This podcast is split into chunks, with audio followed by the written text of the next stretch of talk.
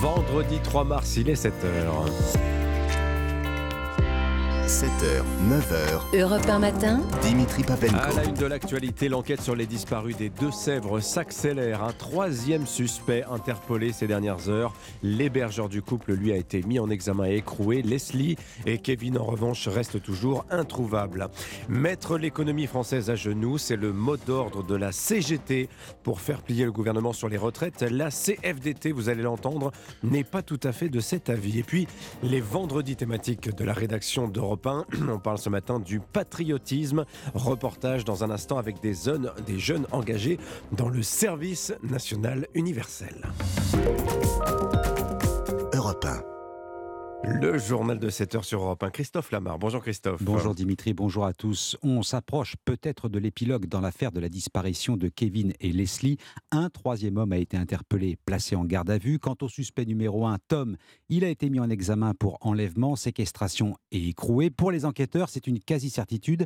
Les pièces du puzzle sont là, sur la table. Reste à les assembler pour éclairer une piste où se mêlent trafic de drogue et déception amoureuse. Le couple, lui, reste introuvable. Reportage du correspondant d'Europe 1 dans le Grand Ouest, Charles Guyard. S'il n'y a pas le départ volontaire, s'il n'y a pas d'accident, qu'est-ce qui reste? Le flou le plus total. Voilà dans quoi étaient plongés en décembre dernier les parents de Leslie, Émilie et Patrick, ici à notre micro, au sujet de la disparition de leur fille et du petit ami de celle-ci, Kevin. À mon hypothèse, après euh, plus de trois semaines sans nouvelles, c'est euh, enlèvement et séquestration. On, a beau tourner la question, on n'a pas d'autre solution. C'est aussi sur cette hypothèse que les enquêteurs ont orienté leurs recherches ces derniers mois, et depuis hier soir, c'est devenu le motif de la mise en examen de Tom.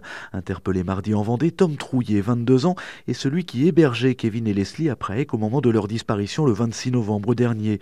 Aux enquêteurs, selon nos confrères du Parisien, il a nié toute participation directe au fait, assurant néanmoins disposer d'informations concernant un kidnapping en lien avec un trafic de stupéfiants. D'ailleurs, pendant ces auditions, deux autres individus de 22 et 23 ans ont à leur tour été interpellés, mercredi pour le premier dont la garde à vue a même été prolongée jusqu'à aujourd'hui quand celle du second a elle démarré hier matin. Tom Trouillet, lui, vient de passer sa toute première nuit en détention provisoire à Poitiers.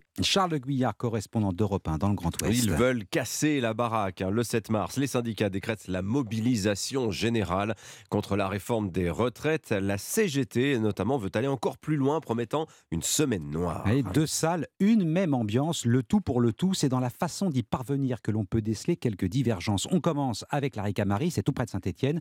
L'intersyndicale s'est réunie hier à l'occasion d'un meeting. Constat unanime, il faut tout bloquer le 7 mars. Banco, dit le leader de la CGT, Philippe Martinez.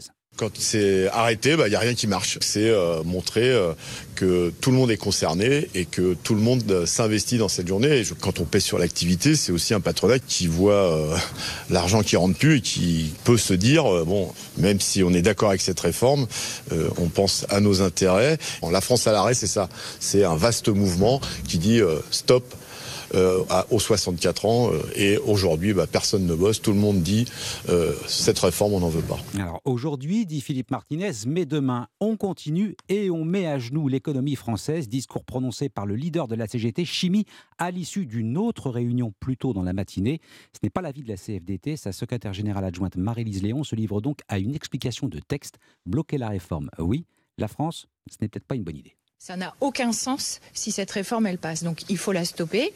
Et quand on dit la France à l'arrêt, l'idée n'est pas de bloquer la France, l'idée c'est de bloquer cette réforme. Et c'est pour ça qu'on le dit ensemble. L'alerte que l'on qu'on lance aujourd'hui au gouvernement et au Parlement, c'est euh, entendez ce qui se passe, écoutez ce que disent les manifestants et tous ceux qui sont contre cette réforme et retirez cette réforme pour reprendre les choses euh, dans le bon sens. Marie-Lise Léon, secrétaire générale adjointe de la CFDT avec Thibault. En attendant, la réforme suit, poursuit son parcours législatif. Première séance au calme hier au Sénat. Bruno Retailleau, le patron du groupe Les Républicains, a levé tout suspense. La droite votera la réforme des retraites, non sans y apporter toutefois quelques modifications. 7h04, comment ça va dans la tête euh, en ce moment? François Braun se rend à Lyon aujourd'hui pour parler psychiatrie et santé mentale. Et c'est l'occasion de faire un bilan et de voir si les engagements du gouvernement ont été tenus. La feuille de route lancée en 2018 s'articulait autour de mesures précises. Yasmina Katou, vous avez pu consulter ce bilan en avant-première pour Europe 1. Oui, et le dispositif Mon Parcours Psy, qui permet d'obtenir 8 séances entièrement remboursées, a largement été utilisé. Lancé il y a moins d'un an, plus de 90 000 patients en ont déjà bénéficié. Aujourd'hui, il faut passer par son médecin pour obtenir une ordonnance pour ces séances gratuites, mais le gouvernement envisage de donner la possibilité aux sages-femmes d'adresser leurs patientes à un psychologue lorsqu'elles repèrent des signes de dépression postpartum, car les bénéficiaires de Mon Parcours Psy sont majoritairement des femmes. Fonctionné, le 3114, mis en place en 2021, a reçu plus de 210 000 appels, complété par le plan Vigilance qui permet de recontacter une personne qui a fait une tentative de suicide. 40% de récidives de tentatives de suicide auraient été ainsi empêchées. Par ailleurs, dans les prochains mois, le ministre de la Santé souhaite mettre l'accent sur les publics précaires.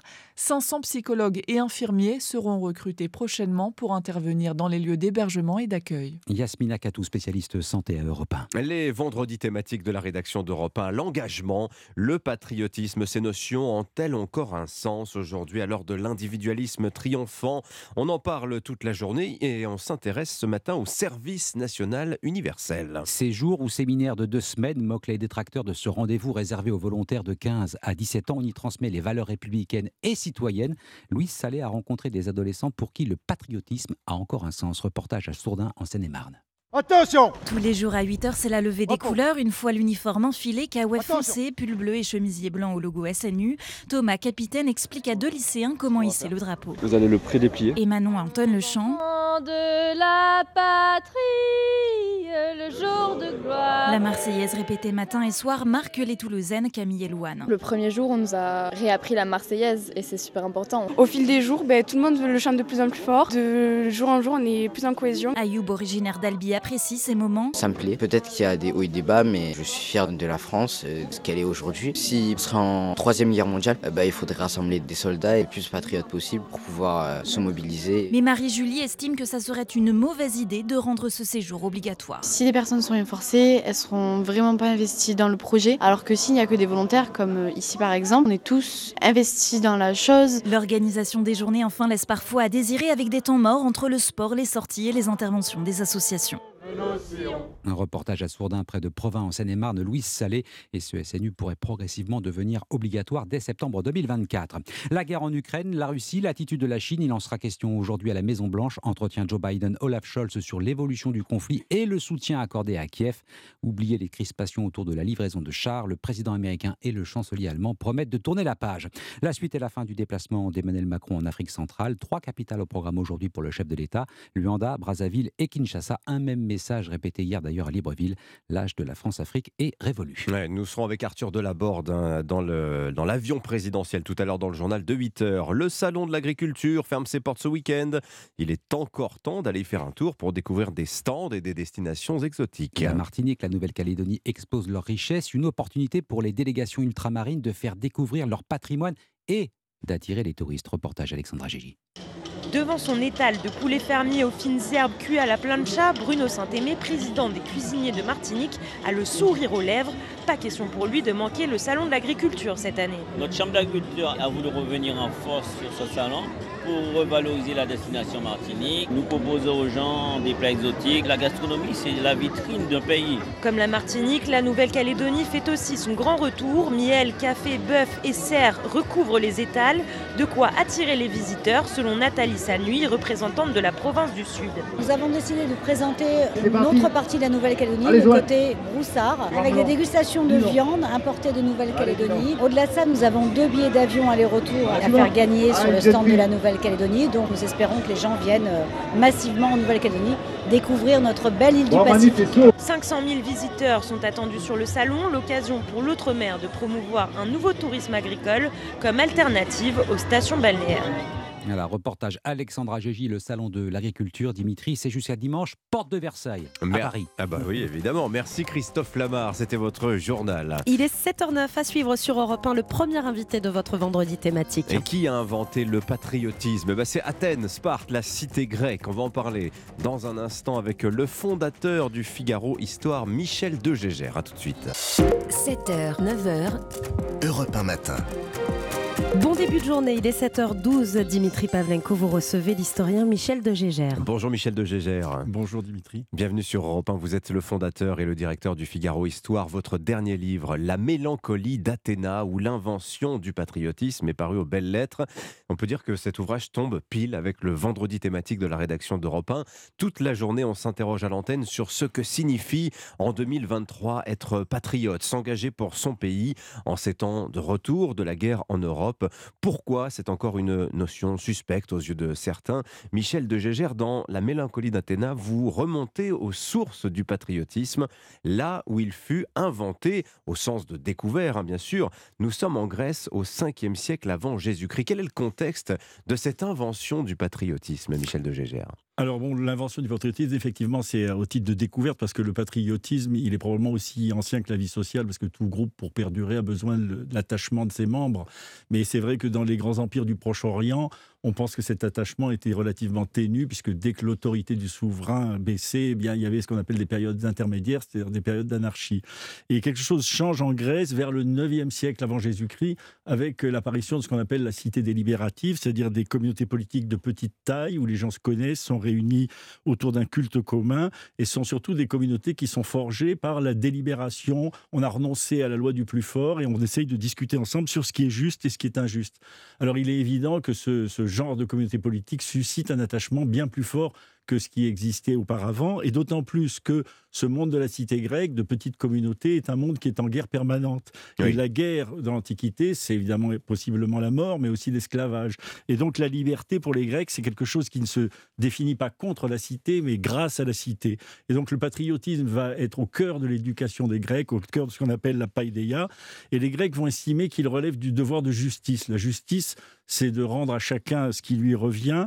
Or, à la patrie, eh bien, on lui doit tout, puisque c'est elle qui a assuré notre survie, c'est elle qui nous a permis de naître dans un groupe, un groupe prévenant, mhm. qui nous a donné une langue, qui nous a donné une culture, qui nous a donné accès euh, au bien du corps et de l'esprit. C'est pourquoi les Grecs ont, pratiqué le hmm. patriotisme comme une vertu. Alors patria en grec, ça veut dire c'est la lignée.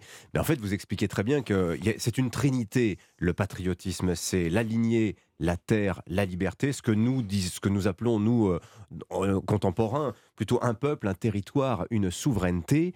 Et alors, vous, vous expliquez très bien, Michel de Gégère, que tous les dilemmes que l'on connaît, que nous connaissons actuellement aujourd'hui autour de cette notion de patriotisme, les Grecs l'ont connu. Est-ce qu'on peut prendre quelques exemples concrets de ces dilemmes que vont poser le patriotisme aujourd'hui aux hommes et que, il y a 25 siècles en arrière, les Grecs ont également connu Mais effectivement, les Grecs vont, vivre pendant des siècles avec cet idéal parce qu'ils ne vont connaître que des, des guerres qui vont les opposer entre eux. Et puis au 5e siècle arrivent les guerres médiques, c'est-à-dire l'invasion de la Grèce par l'immense empire perse. Et c'est Xerxès, le, roi perse, a l'habileté de faire précéder sa campagne d'une campagne diplomatique où il va proposer aux Grecs de leur laisser la vie sauve, de leur laisser leur cité tranquille si elles font leur soumission. Et donc on propose aux cités finalement de préserver leur peuple et leur territoire, mais euh, évidemment au prix euh, de leur souveraineté. Et donc c'est un dilemme qui se pose à elles et qui va se poser à travers l'histoire en fait à toutes les nations. C'est le choix de euh, Vichy par exemple. Exactement. mais le choix n'est pas évident. La plupart des cités grecques euh, choisissent la soumission et euh, celles qui euh, ont accepté la soumission au moment de l'invasion restent intactes, alors que Athènes, qui a choisi au contraire avec Sparte de prendre la tête de la coalition qui fait face aux Spartes, eh ben, Athènes va être prise et incendiée.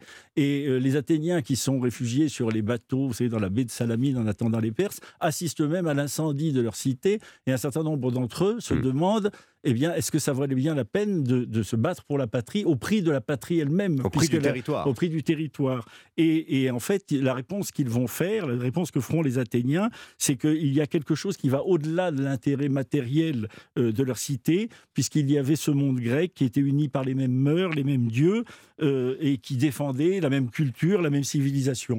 Et donc, les Grecs découvrent là qu'il y a quelque chose au-dessus de l'intérêt matériel des cités qui est l'accord sur le juste et l'injuste, qui est la communauté de culture et la communauté de civilisation. Et ça, mm. c'est ce qui va provoquer cette espèce de dilatation euh, du patriotisme euh, qui va leur permettre de remporter toute une série de victoires. Alors j'aime beaucoup cette expression que vous employez, la dilatation du patriotisme, puisqu'on a, on a cette image d'une valeur qui par moment peut avoir tendance à s'éteindre, à se refroidir, et qui dans des phases chaudes, dans des phases notamment guerrières, parce qu'on comprend bien, le lien étroit qui unit le patriotisme et la guerre va se réchauffer.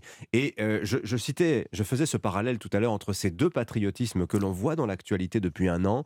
D'un côté, ce patriotisme de défense, celui des Ukrainiens, et ce patriotisme qui est convoqué également par les autorités russes pour justifier l'invasion russe de l'Ukraine en disant, en convoquant le souvenir de la Grande Guerre patriotique. Et là, on voit les deux faces finalement d'une même pièce qui est celle du patriotisme Michel de Gégère et euh, que ce patriotisme à un moment connaît des phases de dévoiement que les Grecs ont également connues. Vous le racontez dans votre livre. Alors le dévoiement, il est lié à la, finalement à la, dualité de la définition euh, de la patrie. Il y, a, il y a dévoiement chaque fois que l'on néglige un des deux aspects. Je vous disais il y a un instant, euh, la patrie, c'est une société organique, mais c'est en même, elle est en même temps euh, dédiée à la justice. Alors évidemment, oublier, comme vous le dites, que la patrie est dédiée à la recherche de, commune de la justice, bah, ça peut faire du patriotisme, une espèce d'autolatrie, d'amour exclusif de, de soi, mmh qui au mieux donne le patriotisme de stade de foot, si vous voulez, qui n'est pas bien méchant, mais qui au pire donne effectivement la volonté de puissance et d'expansion universelle euh, au mépris de toute justice. Et ça, on voit ça dans, dans toute l'histoire. Mais il y a un deuxième dévoiement qui est le dévoiement qui consiste à oublier euh, de façon symétrique que la patrie est d'abord une famille de familles, une communauté organique, une famille de une communauté, une communauté d'origine, euh, d'histoire et de culte pour ne l'identifier qu'à une certaine idée de la justice et finalement pour l'identifier à un régime politique. Et c'est ce que l'on voit actuellement où dans le discours politique dominant, on ne parle jamais de la France mais des valeurs de la République et de la démocratie. Vive, la France et surtout vive la République. Euh, C'était le slogan de Jean-Luc Mélenchon pendant la campagne en réponse à celui d'Éric Zemmour justement. Et, alors en fait cette, cette, cette évolution, ça, ça, présente le, cela revient finalement à réduire la patrie à une idéologie. Et par là, c'est prendre le risque de déposséder le peuple historique pour finalement renoncer au nom de la démocratie, au nom de la République, bien renoncer à ses frontières, renoncer à son territoire, renoncer à la maîtrise de son territoire et renoncer éventuellement à sa souveraineté. On voit ça avec le fait que l'Union européenne est considérée comme le sommet de la démocratie, euh, alors que cela consiste à abandonner la souveraineté euh, à d'autres. Et puis en même temps, ce, dévoiement de la démocratie, de du patriotisme réduit à la défense d'un régime politique, eh bien, c'est introduire un ferment de, guerre civile, puisque euh, cela conduit à tenir l'adversaire politique, celui qui ne, ne, partage pas votre idée du juste, ben, pour un ennemi et un traître à la patrie. Mmh. Et alors, euh, finalement, on voit que les, on parlait je parlais des dilemmes patriotiques qui se posent à la lumière de ce que vous venez de nous dire. Les questions qu'on va se poser vont être les suivantes, par exemple. Quelle, quelle loyauté dois-je à mon pays quand il commet l'injustice, quand il envahit son voisin, par exemple? Euh, Suis-je un patriote quand je conteste euh, mes gouvernements, mes gouvernants, quand je les trouve médiocre. Les alliances politiques que va nouer mon pays, par exemple, si je ne suis pas d'accord avec elles, suis-je encore un patriote? Toutes ces questions, il y a 25 siècles, les Grecs se les posaient, on se les pose encore, Michel de Gégère. Quelle ligne de conduite Comment on s'oriente dans ce maquis de questions? Alors, effectivement, par exemple, à la fin du 19e siècle, ce sont des questions qui ont été très, très débattues avec euh, Fustel de Coulanges, qui, insiste sur le fait que la patrie n'est pas un élevage de lapins, c'est pas son vocabulaire, mais il, dit que le patriotisme n'est pas instinctif, qu'on aime sa patrie parce qu'on aime ses chefs, qu'on aime ses lois, qu'on aime ses vertus, mais ça ne nous aide pas beaucoup parce que qu'est-ce qu'on fait lorsque les chefs sont indignes et lorsque les lois sont injustes? En face, on a Maurras qui nous dit que la justice n'entre pas en ligne de compte quand il s'agit de la survie de la patrie, car pour être juste, il faut d'abord que la patrie soit. Oui, mais jusqu'à quel point doit-on euh, consentir à l'injustice euh, lorsque notre patrie est injuste? Et puis il y a Peggy qui dit que la justice fait partie de l'être même de la patrie, qu'elle doit être défendue à ce titre. Il me semble que c'est Simone Veil, la grande, la philosophe, pas la politicienne, qui, qui nous indique la, la ligne de crête puisqu'elle nous dit que le patriotisme, ce n'est pas l'amour de soi, c'est l'amour du passé dans ce qu'il a de meilleur, non pas un passé qui serait glorifié et travesti, mais un passé assumé dans ses gloires et ses hontes.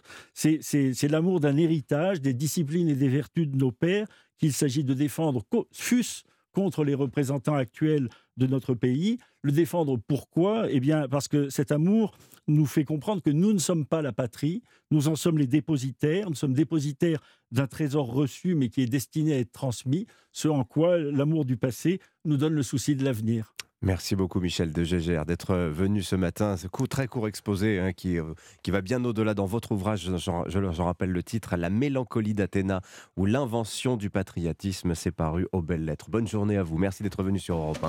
Merci beaucoup. Il est 7h22 à suivre dans Europe 1 matin, Dimitri. Oui, le jour où, avec Lord d'Autriche, dans quelques minutes, on, va parler d'Hergé. C'est aujourd'hui le 40e anniversaire de la disparition du père de Tintin. Et puis vous le savez, on se régale tous les samedis sur Europe 1 grâce à Lorient Mariotte qui vous propose des délicieuses recettes avec des produits simples, pas chers et de saison. Et demain, le plat risque d'être un petit peu plus épicé que d'habitude ah parce que Laurent Baffy sera autour de la table des bons vivants. Rendez-vous donc demain à 11h. En plus, vous pourrez jouer avec toute l'équipe de la table des bons vivants au bruit de cuisine.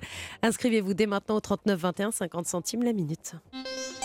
Europe 1 matin. 7h23 sur Europe 1. L'essentiel de l'actualité, c'est le journal permanent. Alban Le Prince. L'enquête accélère dans le cadre de la disparition de Leslie et Kevin dans les Deux-Sèvres il y a trois mois.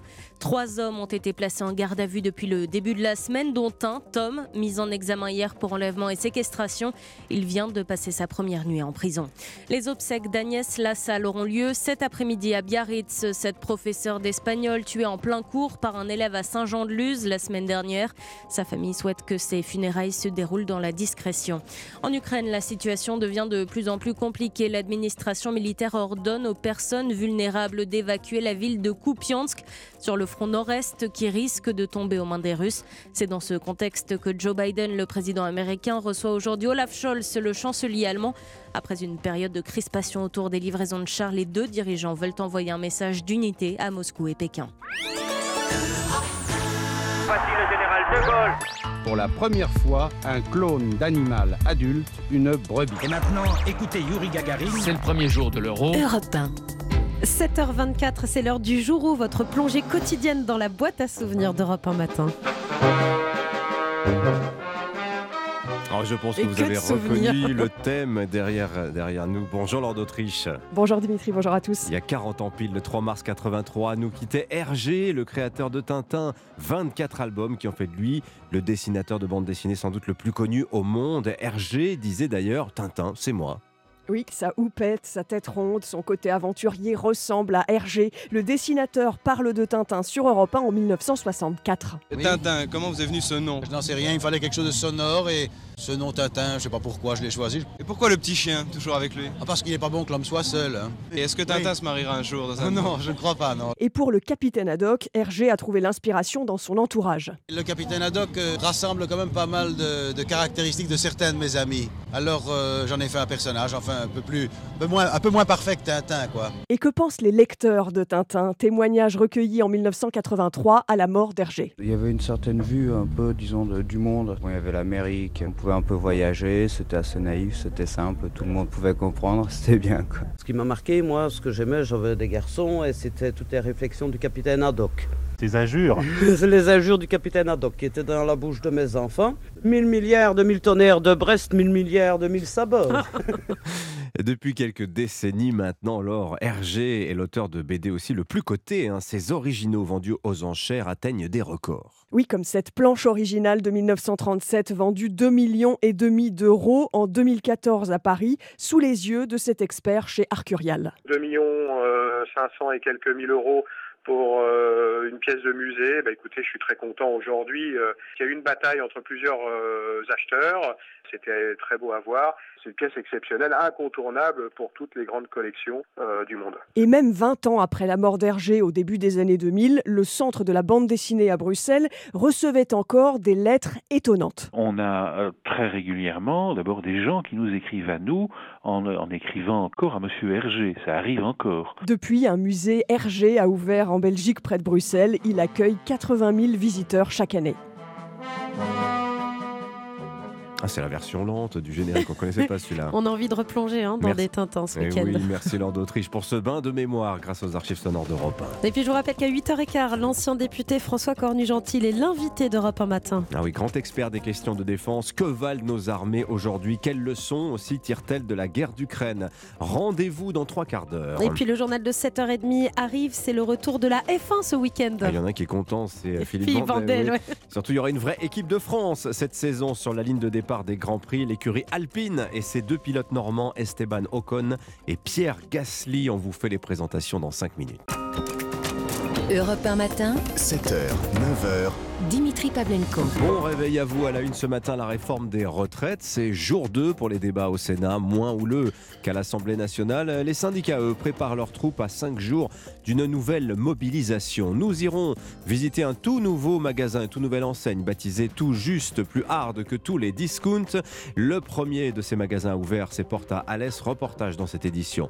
Et puis nous prendrons la direction de Bahreïn en Formule 1. C'est la reprise ce week-end du championnat du monde. Coup d'envoi ce week-end d'une nouvelle saison plus sensationnelle que jamais puisque deux Français vont courir côte à côte. Europe 1. Le journal de 7h30 sur Europe 1. Elam Medjahed. Bonjour Elam. Bonjour Dimitri, bonjour à tous. Mais avant de développer les titres, coup de projecteur sur la journée mondiale de l'audition en ce vendredi 3 mars.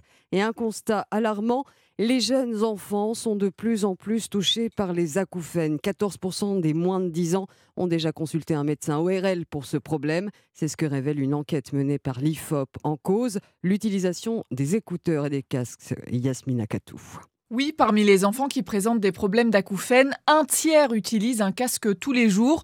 Lorsque le volume de la musique ou du dessin animé est trop élevé, ça peut aller jusqu'à l'équivalent d'un camion sur la route. Cela provoque des micro-lésions dans l'oreille, mais les effets ne seront visibles que plus tard, prévient Cécile Parietti-Vinclair, présidente du Collège français d'ORL. C'est l'exposition sonore à des bruits qui semblent acceptables mais qui sont euh, répétés qui peut être très préjudiciable parce qu'elle va entamer le capital chez les plus jeunes et les pertes auditives vont apparaître uniquement des décennies après. L'ORL recommande donc de faire de la prévention dès le plus jeune âge. Les enfants, ils sont capables de comprendre que euh, un bruit trop fort, trop longtemps, peut abîmer les oreilles, que euh, on limite la durée de port d'un casque.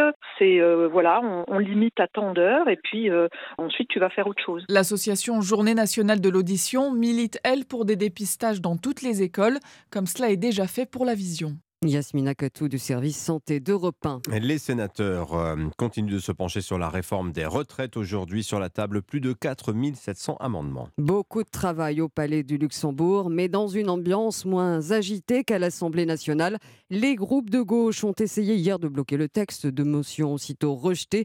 Le Sénat a donc euh, pu très vite rentrer dans le vif du sujet. Alexandre Chauveau. Oui, comme c'est la tradition, la séance est ouverte par la discussion générale, l'occasion pour Gabriel Attal de saluer l'ambiance feutrée en taclant les députés. Je sais qu'ici, il n'y a pas de ZAD, il n'y a que la République. Mais très vite, le débat de fond s'est installé. Bruno Retailleau défend ainsi son amendement pour accélérer la fin des régimes spéciaux. Pourquoi est-ce que on attend 43 ans pour les faire converger? Est-ce que le sort d'une infirmière ne mérite pas moins que celui d'un conducteur de la RATP ou euh, de la SNCF C'est une question de justice. Et croyez-moi, c'est populaire. La gauche de son côté, reproche notamment à Olivier Dussopt ses cafouillages sur les retraites à 1200 euros. Monique Lubin, sénatrice socialiste. Vous portez atteinte à la parole publique avec des chiffres faux. Nous savons donc maintenant que ce ne sont pas 40 000 personnes chaque année qui passeront le cap des 85% du SMIC et que seuls 20 000 retraités, au mieux, franchiront le seuil des 1200 euros pourtant annoncé. Un mot sur l'ambiance enfin, si les débats restent âpres sur le fond, point de chahut ni d'invective au Palais du Luxembourg, où les sénateurs ont à cœur de montrer leur différence avec le Palais Bourbon. Et côté contestation, la nouvelle journée de mobilisation aura lieu mardi prochain à l'appel de l'intersyndicale. Hier, Philippe Martinez a répété son intention de mettre à bas la réforme des retraites. Le patron de la CGT qui promet un mardi noir dans tous les secteurs suivi d'un mouvement ancré dans la durée. Europe 1, il est 7h34. Emmanuel Macron en Afrique centrale, suite et pas encore fin. Le président est en déplacement aujourd'hui en Angola. L'ex-colonie portugaise, troisième plus grande économie du continent. L'Angola qui, avec le Nigeria, se dispute la place de premier producteur de pétrole d'Afrique subsaharienne. Après Luanda, Emmanuel Macron se rendra au Congo-Brazzaville et en République démocratique du Congo. 7h35. Tout juste, ça ne vous évoque peut-être pas grand-chose. Eh bien, Europe 1 et vous vous emmène ce matin à la découverte euh, de ce nouveau modèle de supermarché. Le premier magasin de l'enseigne Discount vient d'ouvrir ses portes dans le Gard, tout juste lancé par un ancien de la grande distribution en tant casser les prix sans faire du hard discount non plus, hein, moins 5% sur le panier. Euh, par quel moyen? En supprimant les intermédiaires. Reportage à l'est de Stéphane Burgat. Un supermarché banal en apparence, sauf qu'en rayon, beaucoup de produits n'affichent aucune marque. Fabrice Gerbert est le fondateur de Tout Juste. C'est pas du produit premier prix, c'est une marque blanche. Ce qu'on appelle dans notre jargon, c'est du no-name, comme on peut dire également. Là, vous avez un très bon exemple de no-name. Bah, Aujourd'hui, vous avez une, une huile donc, de marque très connue qui est à 3,75€ et vous avez l'huile à la marque blanche qui est à 1,39€. Ça formule des partenariats directs avec les producteurs. On supprime les intermédiaires, on va en direct chez l'éleveur, chez et on a un contrat directement avec lui, ce qui nous évite d'avoir des surcouches qui va créer de l'inflation bien évidemment. À l'heure d'une inflation record, les clients vont devoir, selon lui, apprendre à se passer des grandes marques, ce qui semble être déjà le cas de sa clientèle. Moi je vais au moins cher aussi, puis voilà, comme tout le monde, je passe en ce moment. Moins cher et bon, de qualité quand même. Les lentilles vertes du puits, voilà, ça c'est des produits du coin. Et le fondateur de ces supermarchés espère en ouvrir une quarantaine dans toute la France d'ici la fin de l'année. Alès Stéphane Burgat, Europe. Tout juste, dont les actionnaires sont aussi les fournisseurs, veut lancer 70 points de vente au total sur toute la France d'ici mars 2024. Voilà, c'est ça. C'est le- les deux chiffres que vous avez donnés avec Stéphane Burret sont, sont les bons. Trop, c'est trop. Certains maires expriment leur ras-le-bol face à l'accumulation des missions funéraires imposées par l'État aux élus des villages. Illustration dans la région Grand Est, en Moselle. La mairie d'Ars-la-Kennexie a décidé de faire la grève des scellés de cercueil. Nina Droff s'est rendue dans ce village qui compte 950 habitants. J'allume mon chalumeau, hein. donc la cire coule, après on fait comme ça. Et voilà, et vous avez le scellé Ce seau en cire rouge, Dominique Strebli, le maire d'Ars-la-Kennexie, la pose tous les jours sur les cercueils de personnes décédées dans l'hôpital de sa commune. Je prends ma petite boîte et je vais à la morgue. Je vérifie déjà qui est dans le cercueil et je scelle les deux vis à chaque extrémité du cercueil pour empêcher l'ouverture. Une tâche extrêmement chronophage. En 2022, Dominique et son adjoint ont scellé 445 cercueils. Des fois j'en ai 5, j'en ai 6, j'en ai 7. Il y a des fois des orientations à prendre ou même des votes à faire où je suis pas là parce que je suis allé fermer les cercueils. Et la charge de travail continue de s'alourdir. À quelques kilomètres, le CHU de Metz a fermé une chambre funéraire, obligeant le maire à poser encore plus de scellés. Je le ferai pas. Je refuse de fermer les cercueils des gens qui sont décédés dans des chambres mortuaires à l'extérieur de ma commune et qui sont rapatriés chez moi. Je peux pas plus quoi. D'autant plus que cette tâche est loin d'être anodine. Quelquefois, il y a des bébés, quoi. Vous avez des petites boîtes blanches, là, euh, qu'il faut fermer, on les ferme aussi, quoi. Ça laisse des traces. Le maire a contacté le préfet de Moselle pour réclamer une solution. En attendant, il refuse catégoriquement de sceller tous les cercueils qui ne viennent pas directement de sa commune. Nina Droff, envoyée spéciale en Moselle pour Europe 1. Voilà, ça sent très très fort le carburant, ça fait beaucoup de bruit, vous l'avez reconnu. C'est de la F1, coup d'envoi ce week-end de la nouvelle saison à Bahreïn. Le départ sera donné à 16h dimanche, à suivre en direct sur les antennes de Canal+. Mais dès aujourd'hui, les pilotes vont pouvoir tester leur monture sur le circuit de Sakir, à ne pas manquer, euh, notamment un duo 100% normand, Martin Lange. Oui, ça faisait 34 ans qu'une écurie n'avait pas aligné un duo franco-français. La dernière, c'était Ligier avec la paire Grouillard-Arnoux en 1989. Trois décennies plus tard, Pierre Gasly rejoint donc Esteban Ocon au volant de l'Alpine A523. Un avantage évident selon Ocon. Ça nous aide, ça c'est clair. On est tous les deux français, on se connaît depuis, euh, depuis très longtemps. Euh, voilà, on peut discuter de choses qu'on ne discuterait pas forcément euh, quand on n'est pas de la même langue, qu'on vient pas du même endroit. Nés la même année, tous deux originaires de Normandie, Ocon et Gasly s'affrontent sur les circuits de karts depuis l'enfance. Les deux pilotes ne sont pas les meilleurs amis du monde, mais ils ont le même objectif, Pierre Gasly. Je veux gagner, l'équipe veut gagner, Esteban veut gagner. Et pour ça, euh, il va falloir bien travailler ensemble. Et c'est ce qu'on a réussi à très bien faire pendant les tests. Alpine ne jouera pas le titre cette année, mais aimerait accrocher quelques podiums et pourquoi pas une victoire. Ça tombe bien, Gasly comme Ocon ont déjà gagné un grand prix chacun. Et cerise sur le gâteau tricolore, Zinedine Zidane, grand amateur de F1, sera l'ambassadeur d'Alpine. L'ancien footballeur devrait faire rayonner la marque française aux quatre coins du globe. Merci beaucoup Martin Lange et merci à vous Ella Medjed. On vous retrouve tout à l'heure pour le journal de 9h. Dans un instant sur Europe 1, reste avec nous l'édito politique. À 7h53 avec Alexis Brézé, on va parler de ce fantasme de jeunes. L'union des droites, ils sont trois les patrons euh, des jeunes du RN, des jeunes zémouriens et des jeunes LR à la une d'un magazine. Est-ce que ce rêve d'un- d'union des droites est véritablement euh, plausible On verra ça tout à l'heure tout à l'heure à 7h53. Et puis dans un instant, le Club Culture Europe 1 matin, musique et littérature classique au programme aujourd'hui. Belle matinée. 7h, 9h, Europe 1 matin. 7h42, Dimitri Pavlenko. Dans un instant, votre club culture d'Europe 1 matin, Nicolas Caro, le livre du jour. Bonjour Nicolas.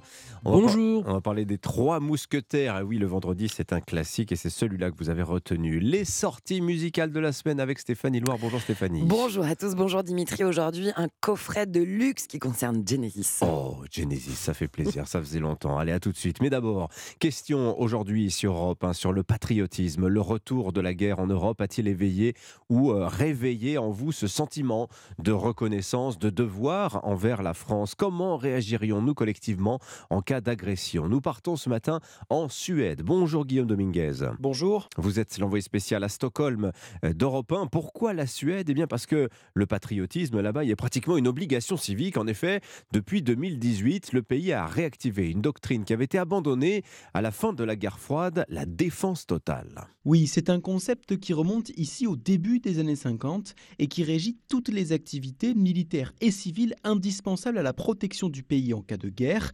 Pour faire simple, toutes les personnes âgées de 16 à 70 ans qui habitent en Suède, les Suédois naturellement, mais également les étrangers, doivent participer à la défense du royaume en cas de crise, et ce, peu importe leur secteur d'activité, comme nous l'explique Michael Malm, stratège à l'état-major de la défense des armées suédoises. La défense totale a toujours fait partie du fonctionnement même de notre société.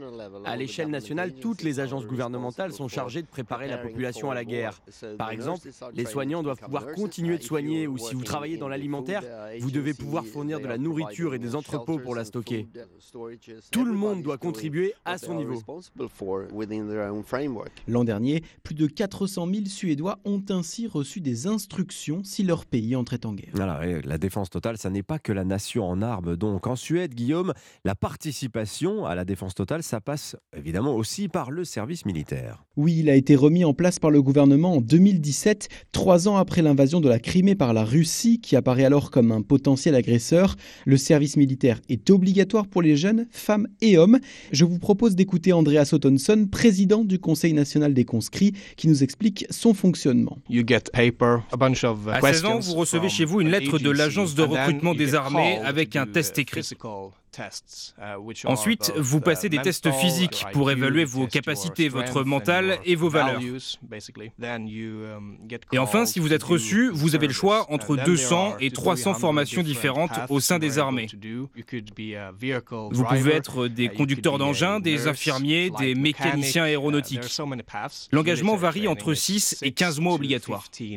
C'est un service militaire imposé qui est particulièrement bien accepté par les jeunes Suédois comme Hank Le jeune homme qui souhaite devenir policier termine sa première année en tant que hussard du régiment de renseignement de l'armée de terre. C'est important pour moi, non seulement pour mon développement personnel, mais surtout parce que je veux pouvoir défendre mon pays. Pour moi, tout homme ou femme doit pouvoir aider en cas de crise ou de guerre en faisant à manger, en éduquant les petits, en se battant au front ou en conduisant des camions, peu importe. L'aide peut prendre n'importe quelle forme. Et depuis la remise en place du programme de défense totale en 2017, près d'un Suédois sur deux est aujourd'hui prêt à réagir en cas de conflit armé, mais aussi de catastrophes naturelles, de pandémies ou de crise alimentaire majeure. Reportage Guillaume Dominguez, envoyé spécial d'Europe 1 en Suède. Il est 7h46. Europe 1 matin. Allez, place à votre club culture sur Europe 1. Nicolas Caro avec vous le livre du jour le vendredi. C'est un classique, vous reconnaissez peut-être derrière euh, ma voix la marche des mousquetaires de Lully. Aujourd'hui, effectivement, vous nous avez choisi les trois mousquetaires. Oui, une nouvelle adaptation est en chemin, c'est pour avril, en deux volets. Il y a eu des dizaines de tentatives, aucune ne m'a convaincu personnellement. Cette fois, il y aura François Civil en D'Artagnan, Vincent Cassel en Athos, Romain Duris pour Aramis et Pio Marmaille en Porthos. Donc peut-être enfin une bonne version, mais on aura toujours le roman. Un roman qui est né un peu par hasard. Dumas était en voyage à Marseille et pour rentrer à Paris, en ce milieu du 19e siècle, la route est longue, très longue. Il emprunte donc quelques livres à la bibliothèque. Parmi ces livres, il tombe sur les mémoires de Monsieur D'Artagnan l'histoire du célèbre mousquetaire et Dumas y puise toute la matière de son roman. Bien entendu, il y met son génie et invente 90% de la vie du héros. Ah oui, parce que D'Artagnan a réellement existé. Hein. Absolument, il était mousquetaire comme dans le roman. Alors il n'a pas vécu bien sûr toutes les aventures du héros de Dumas, mais il y a un fond de vérité. Mais ce roman, c'est d'abord une histoire d'amitié qui commence mal. Le jeune D'Artagnan quitte sa Gascogne natale, nous sommes aux alentours de 1625, il se rend à Paris, il monte à Paris comme on dit pour devenir mousquetaire, son père lui a donné un cheval, enfin cheval, un un vieux bidet vieillissant. Son père lui a aussi appris à manier l'épée. Il lui a donné en plus un peu d'argent et surtout, surtout, le sens de l'honneur. Or, le jeune garçon est déjà très susceptible et en arrivant à Paris, il se fâche successivement avec un certain Athos, un monsieur Porthos et un certain Aramis. Voilà les trois mousquetaires donc. Voilà qui vont bientôt devenir les meilleurs amis du monde avec leur célèbre devise tous pour un, un pour tous, qu'on a d'ailleurs inversé avec le temps. On dit souvent un pour tous, tous pour un, c'est l'inverse. Ça ne s'arrête jamais.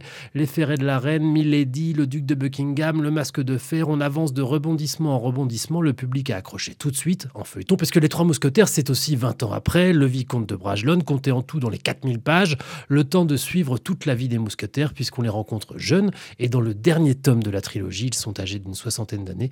Trois d'entre eux meurent à la fin, je ne vous dis pas comment pour ceux qui ne l'ont pas encore lu. Allez, on conserve le suspense. Merci Nicolas Caro. Et sachez qu'on trouve les trois mousquetaires gratuitement en version numérique. Donc plutôt que TikTok, vous pouvez glisser ça dans les applications livres des téléphones de vos enfants et dans le vôtre aussi d'ailleurs. Et puis sachez qu'on retrouve Nicolas Caro pour son émission tous les dimanches de 14h à 15h. La voix est libre. Dimanche, Nicolas nous fait visiter les bibliothèques de Romane Boringer et de Sylvain Tesson. Ah oui, ah, de Sylvain Tesson. Oui, il va y tiens, avoir des beaux livres. belle, celle-là. Allez, 7h48, la musique Stéphanie Loire. Aujourd'hui, Bonjour. aujourd'hui sort un coffret du groupe de rock britannique Genesis. Oui, le nom de ce coffret, Dimitri, c'est Genesis BBC Broadcast. Et comme son nom l'indique, il regroupe le meilleur des archives des concerts du groupe de rock progressif diffusés sur la chaîne britannique, dont cette pépite live I Can Dance. C'était à Knebworth en 1992. Il y a On la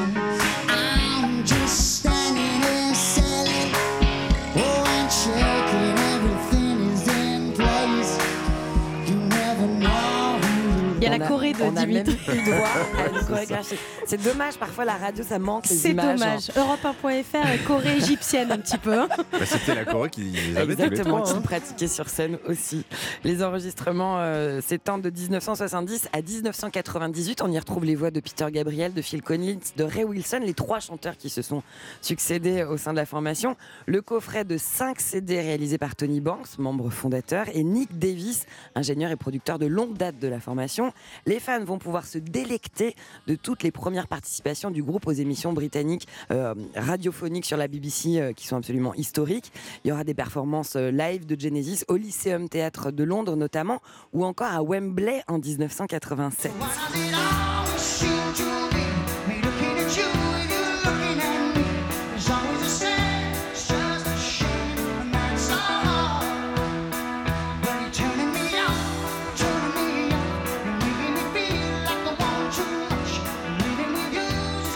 Genesis BBC Broadcast, trésor pour les fans du groupe et euh, aussi pas mal pour le découvrir si vous ne connaissez pas. Qui Ouais, ne connaît pas. Genesis, mais il y en a. Euh, Stéphanie, parmi vos invités ce week-end dans Musique sur Europe 1, le chanteur Tété. Oui, samedi, Tété sera dans musique, l'auteur, compositeur, interprète qui vient de célébrer ses 20 ans de carrière dans la salle parisienne de la Cigale. Parmi les standards de Tété que vous aimez siffler sous la douche le matin, Dimitri, j'en suis convaincu, vous allez reconnaître immédiatement à la faveur de l'automne. La faveur de l'automne revient cette douce mélancolie. Ce tube a été lui inspiré un disque intitulé À la faveur des rencontres, dans lequel il a convoqué d'autres artistes, des amis, pour interpréter ses chansons. Des artistes à l'instar de Benabar, avec qui il a repris une bonne paire de claques. Une bonne paire de claques. Rien de tel pour faire circuler le sang. pour la circulation, c'est bien. C'est effectivement. Merci Stéphanie Loire. On va vous retrouver aux commandes de l'émission musique tous les samedis, dimanches, 16h-17h sur Europe 1. Merci Avec beaucoup. plaisir, à la semaine prochaine. Merci à tous les trois. Allez, on à lundi pour de nouvelles découvertes. Dans 10 minutes, le journal de 8h sur Europe 1. On a eu en plein en plus d'un mois de mars rouge sur les prix en magasin. Va-t-on connaître un mars noir? Sur le front des grèves, la CGT se fait menaçante. Elle veut mettre à genoux l'économie. On va en parler. Pour l'heure, 7h51. Europe 1 matin. Le journal permanent sur Europe 1, Alban Le Prince. Et justement, un massif inédit, inoubliable. L'intersyndicale veut mettre la France à l'arrêt le 7 mars, jour de la prochaine mobilisation contre la réforme des retraites, réunie hier à la Ricamari dans la Loire. Les syndicats disent vouloir casser la baraque. Où sont passés Kevin et Leslie? Cela fait trois mois qu'ils se sont volatilisés dans les Deux-Sèvres, mais depuis le début de la semaine, l'enquête connaît une nette accélération. Trois hommes ont été placés en garde à vue, dont Saint-Martin, mis en examen hier pour enlèvement et séquestration. Il vient de passer sa première nuit en prison. Emmanuel Macron poursuit sa visite en Afrique centrale. Aujourd'hui, après le Gabon, le président met le turbo. Trois pays au programme Angola, Congo-Brazzaville et République démocratique du Congo. Et puis du foot ce soir, la Ligue 1 reprend ses droits. Début de la 26e journée avec Nice-Auxerre à 21h. Un match à suivre évidemment en direct en intégralité dans Europe 1 Sport. Europe 1 matin. 7h, 9h, Dimitri Pavlenko. L'édito politique sur Europe 1 avec le Figaro. Bonjour Alexis Brézet. Bonjour Dimitri, bonjour à tous. Guillaume Carayon, Stanislas Rigaud, Pierre-Romain Thionnet, les patrons des jeunes LR, Génération Z et du Rassemblement national de la jeunesse posent ensemble en couverture ce mois-ci du mensuel de droite L'Incorrect. Leur interview suscite un certain émoi chez LR, notamment du côté de Xavier Bertrand. Une pointe d'agacement aussi au RN. Est-ce que ça vous surprend? Euh, Surprend euh, Non, non. Parce qu'il faut dire, enfin, cette couverture, Dimitri, elle est Elle est scandaleuse. Vous vous rendez compte? Trois jeunes hommes, des hommes, déjà ça commence mal. Tous les trois de droite, ça n'arrange pas leur cas, qui se parlent, qui discutent, qui évoquent courtoisement leur désaccord sur les retraites, par exemple, leur divergence sur le clivage droite-gauche ou la place de l'État dans l'économie, mais aussi leur convergence sur l'immigration, l'islam, l'éducation, leur inquiétude commune de voir notre civilisation s'effacer. Et donc, ces trois lascars papotent tranquillement, alors qu'ils devraient, je sais pas moi, euh, s'écharper, se lancer des tomates à la figure, euh, au moins s'invectiver. Enfin, Dimitri, imaginez par exemple que des responsables mélanchonistes, communistes, socialistes, verts, s'affichent ainsi à la une de Libé ou de Mediapart. Enfin, que dirait-on? Et puis, pourquoi est-ce qu'ils constitueraient pas autant qu'on y a une coalition? Ah oui, oui, c'est vrai. Euh, vous me dites, Dimitri, que c'est déjà fait. Eh oui, bah oui, c'est ça. Ah ça, oui, existe. qu'ils s'affichent ensemble tous Oui, les jours. Ça s'appelle la NUPES. Eh voilà. Ah bah oui, bah alors je vous avez raison. Et ben alors je sais plus, je sais plus, je comprends plus. Mais enfin, peut-être que ce qui est encensé chez les uns est par nature interdit aux autres, euh, pour ainsi dire par décret divin, allez savoir. Bon, vous faites semblant de ne pas comprendre, Alexis, on l'a bien compris, mais vous voyez très bien ce qui se profile derrière cette affaire. C'est le spectre de l'union des droites. C'est ça qui les fait rêver, ces trois jeunes.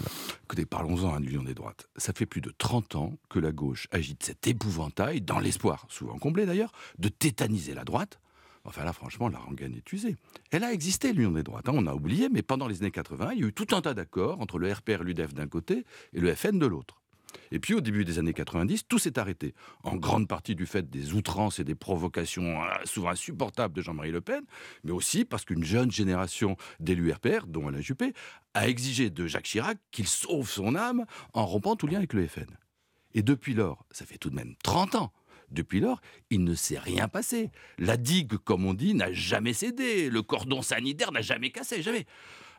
Et notons tout de même que pendant ces 30 années, on a assisté à une progression quasi ininterrompue du FN puis du RN, sauf un temps face à Sarkozy, euh, ce qui tendrait à prouver que la technique dite du cordon sanitaire n'est malgré tout que d'une relative efficacité. Ah Oui, mais demain, Alexis, euh, les jeunes vont-ils couper le cordon?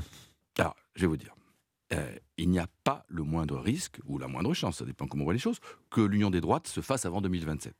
Aux élections européennes, chacun partira sous ses couleurs. Et pareil à la présidentielle. Ni Marine Le Pen, ni Éric Zemmour, ni les candidats à droite ne se retirera au profit d'un des deux autres. Donc jusque-là, il ne se passera rien. Alors après, après, ça c'est une autre histoire. C'est souvent au lendemain de la présidentielle, lors des législatives qui suivent, que s'opèrent les recompositions. Ben, on l'a vu justement avec la NUPES. Alors il faudrait prendre le temps d'examiner chaque hypothèse, qui l'emportera à la présidentielle, contre qui? Euh, mais dans l'état d'instabilité où se trouve le système, c'est vrai que à droite tout est possible. Maintien du statu quo, débauchage individuel, alliance électorale, fusion-absorption, tout. Et au fond, rien ne dit que nos trois jeunes tambours qui font aujourd'hui trembler les droites ne siégeront pas demain ensemble sur les mêmes bancs à l'Assemblée ou qui sait, au gouvernement.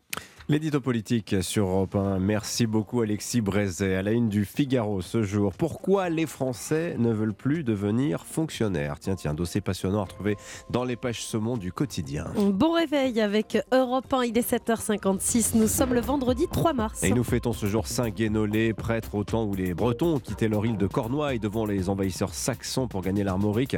Alors la légende raconte Alexis que la petite sœur de Guénolé qui s'appelait Clairvy un jour fut énucléée par une, par une oie.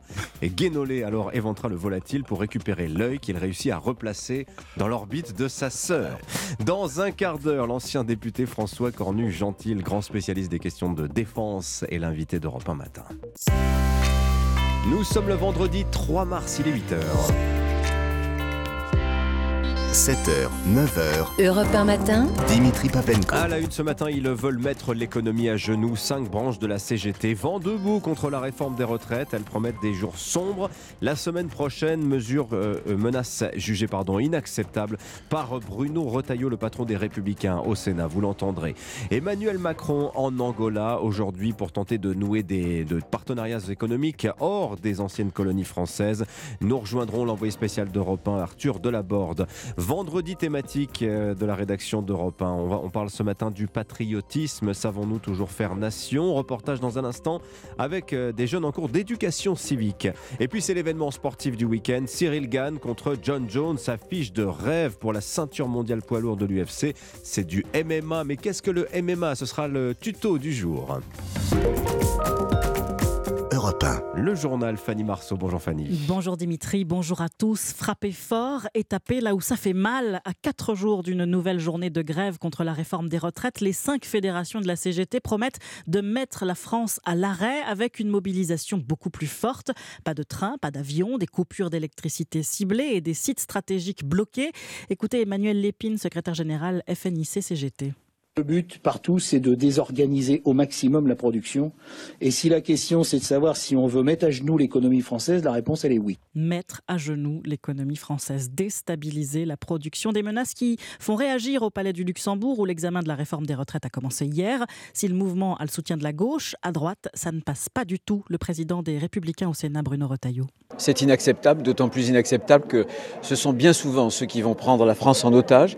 Ce sont eux qui n'auront aucune conséquence concrète de la réforme de la retraite. Mais comme ils ont la capacité de euh, bloquer toute la France, de prendre en otage les Français, ils peuvent se permettre justement de provoquer ces menaces. J'avais fait voter en 2019 euh, un texte ici au Sénat sur un vrai service minimum et je pense que le gouvernement ferait bien euh, de s'en inspirer. Bruno Retailleau, micro européen d'Alexandre Chauveau. Le Sénat, où le débat sur la réforme des retraites est bien moins tumultueux qu'à l'Assemblée nationale. Ici, il n'y a pas de ZAD, mais la République a déclaré hier Gabriel Attal. Une sérénité qui devrait donner le temps de débattre de l'article 7, celui qui repousse l'âge de la retraite à 64 ans. Mesure phare du texte, c'est elle qui doit permettre d'éviter le déficit de 13 milliards et demi d'euros prévu en 2030. Mais d'un autre côté, Barthélémy Philippe, reculer l'âge légal risque d'accroître les dépenses de l'assurance chômage. C'est ce que montre en tout cas une récente étude de l'UNEDIC. Oui, l'UNEDIC a comptabilisé 100 000 chômeurs supplémentaires âgés de 60 ans et plus entre 2010 et 2022 en lien avec le passage de la retraite de 60 à 62 ans. Repousser l'âge de départ fait donc augmenter le nombre de seniors sans emploi et selon l'économiste Michael Zemmour, le projet de réforme du gouvernement aura le même effet. On peut compter entre 150 000 et 200 000 personnes supplémentaires qui ne seront ni en emploi ni en retraite, c'est-à-dire soit au chômage indemnisé, soit au RSA. Plus de demandeurs d'emploi, ce sont des dépenses d'assurance chômage qui augmentent mécaniquement. L'exécutif le reconnaît, mais le député de la majorité, Marc Ferracci, préfère insister sur les recettes induites par la réforme. Une partie des personnes dont on a augmenté l'âge légal vont être maintenues en emploi. On ne peut pas se focaliser uniquement sur les dépenses d'assurance chômage, puisqu'il y a également des recettes qui seront liées au fait que plus des seniors seront en emploi et paieront donc plus de cotisations chômage. D'où la nécessité d'améliorer le taux d'emploi des seniors, car 100 000 chômeurs qui retrouvent un emploi, c'est un milliard d'euros dans les caisses de l'État. Barthélémy Philippe du service économie d'Europe 1. À l'Assemblée nationale, les députés, eux, ont adopté hier à la quasi-unanimité une proposition de loi pour interdire les réseaux sociaux aux moins de 15 ans. Ouais, TikTok ou Snapchat devront mettre en place une solution pour vérifier l'âge de l'utilisateur et le consentement de ses parents. Sans cela, l'entreprise s'expose à une amende pouvant aller jusqu'à 1% de son chiffre d'affaires mondial. Europe 1, il est 8h04 après son escale gabonaise. Emmanuel Macron a passé la nuit en Angola. Le chef de l'État est arrivé hier soir à Luanda, capitale de cette ancienne colonie portugaise. Arthur Delaborde, vous suivez pour Europe 1 cette tournée africaine d'Emmanuel Macron. Objectif de cette visite en Angola, développer des liens économiques et illustrer la nouvelle attitude de la France vis-à-vis du continent. Oui, l'Angola correspond à l'ambition d'Emmanuel Macron de rompre avec la France-Afrique en diversifiant les partenariats en dehors du précaré historique où les revers politiques et diplomatiques s'accumulent sur fond de progression du sentiment anti-français, allié traditionnel de la Russie. Le pays lusophone se rapproche de plus en plus de l'Occident, souligne un diplomate. Officiellement, les discussions entre Emmanuel Macron et le président Lourenço ne porteront pas sur le pétrole, bien que l'Angola se dispute avec le Nigeria la première place de production d'or noir en Afrique et que Total Energy exploite déjà des gisements offshore dans le pays.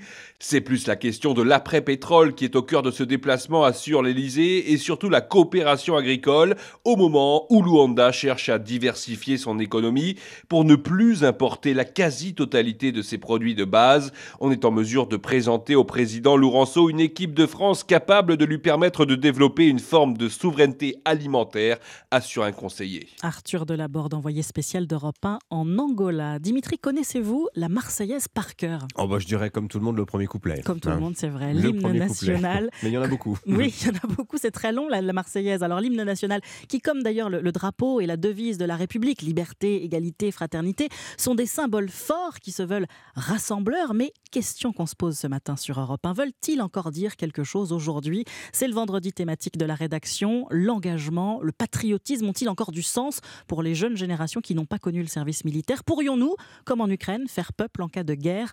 Jean-Luc Boujon, le correspondant d'Europe 1 en région lyonnaise, s'est rendu à Saint-Génie-Laval au lycée René Descartes. Reportage.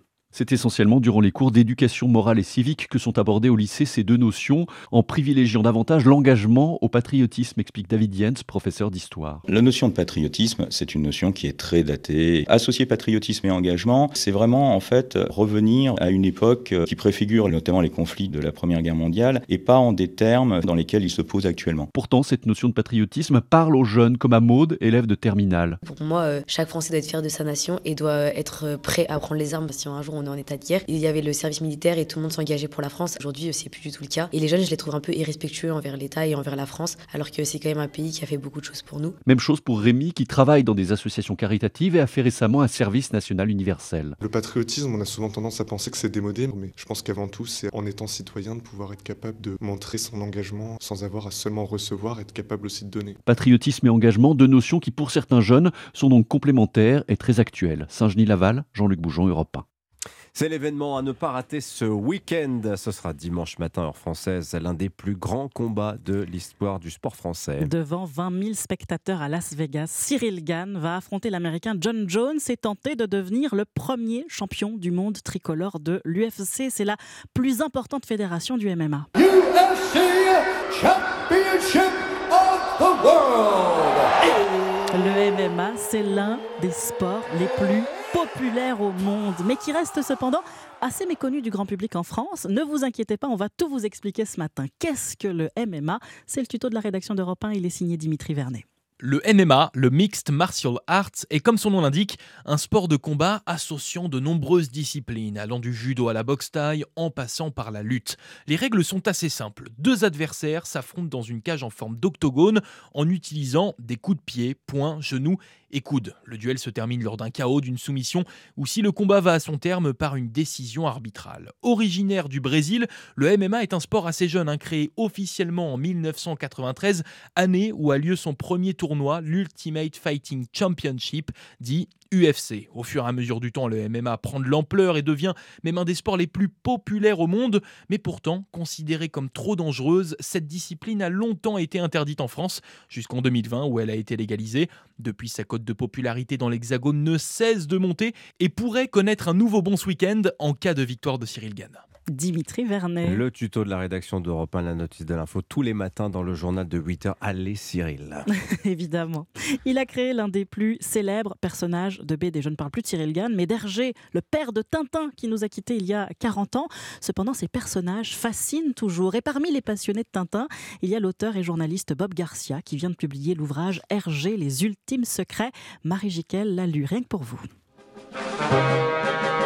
Il voulait dessiner le portrait le plus fidèle de Georges Rémy, dit Hergé. L'auteur Bob Garcia a mis plus d'un an à éplucher 2548 magazines et parcourir les 24 albums de Tintin. C'est une œuvre qui persiste aujourd'hui et je pense que dans 10 ans, 30 ans, 20 ans, 30 ans, maintenant, euh, Tintin, n'en entendra plus parler du tout. Après la Seconde Guerre mondiale et sa collaboration avec les Allemands, l'image d'Hergé est entachée, taxée de raciste, d'antisémite et de sexiste.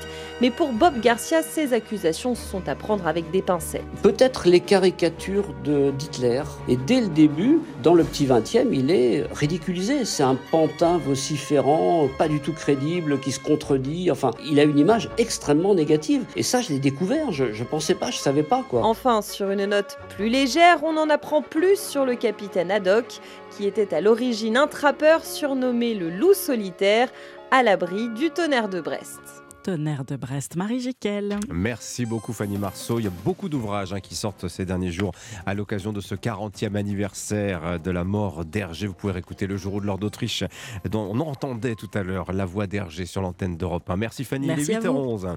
N'oubliez pas 8h30 vos signatures Europe 1 ce matin. Catherine Ney nous parlera du déplacement africain euh, d'Emmanuel Macron. Et puis nous recevrons Bénédicte Chéron, historienne spécialiste du lien armée-nation. C'est évidemment en rapport avec notre vendredi thématique consacré au patriotisme. On va parler de défense dans un instant avec l'ancien député François Cornu-Gentil.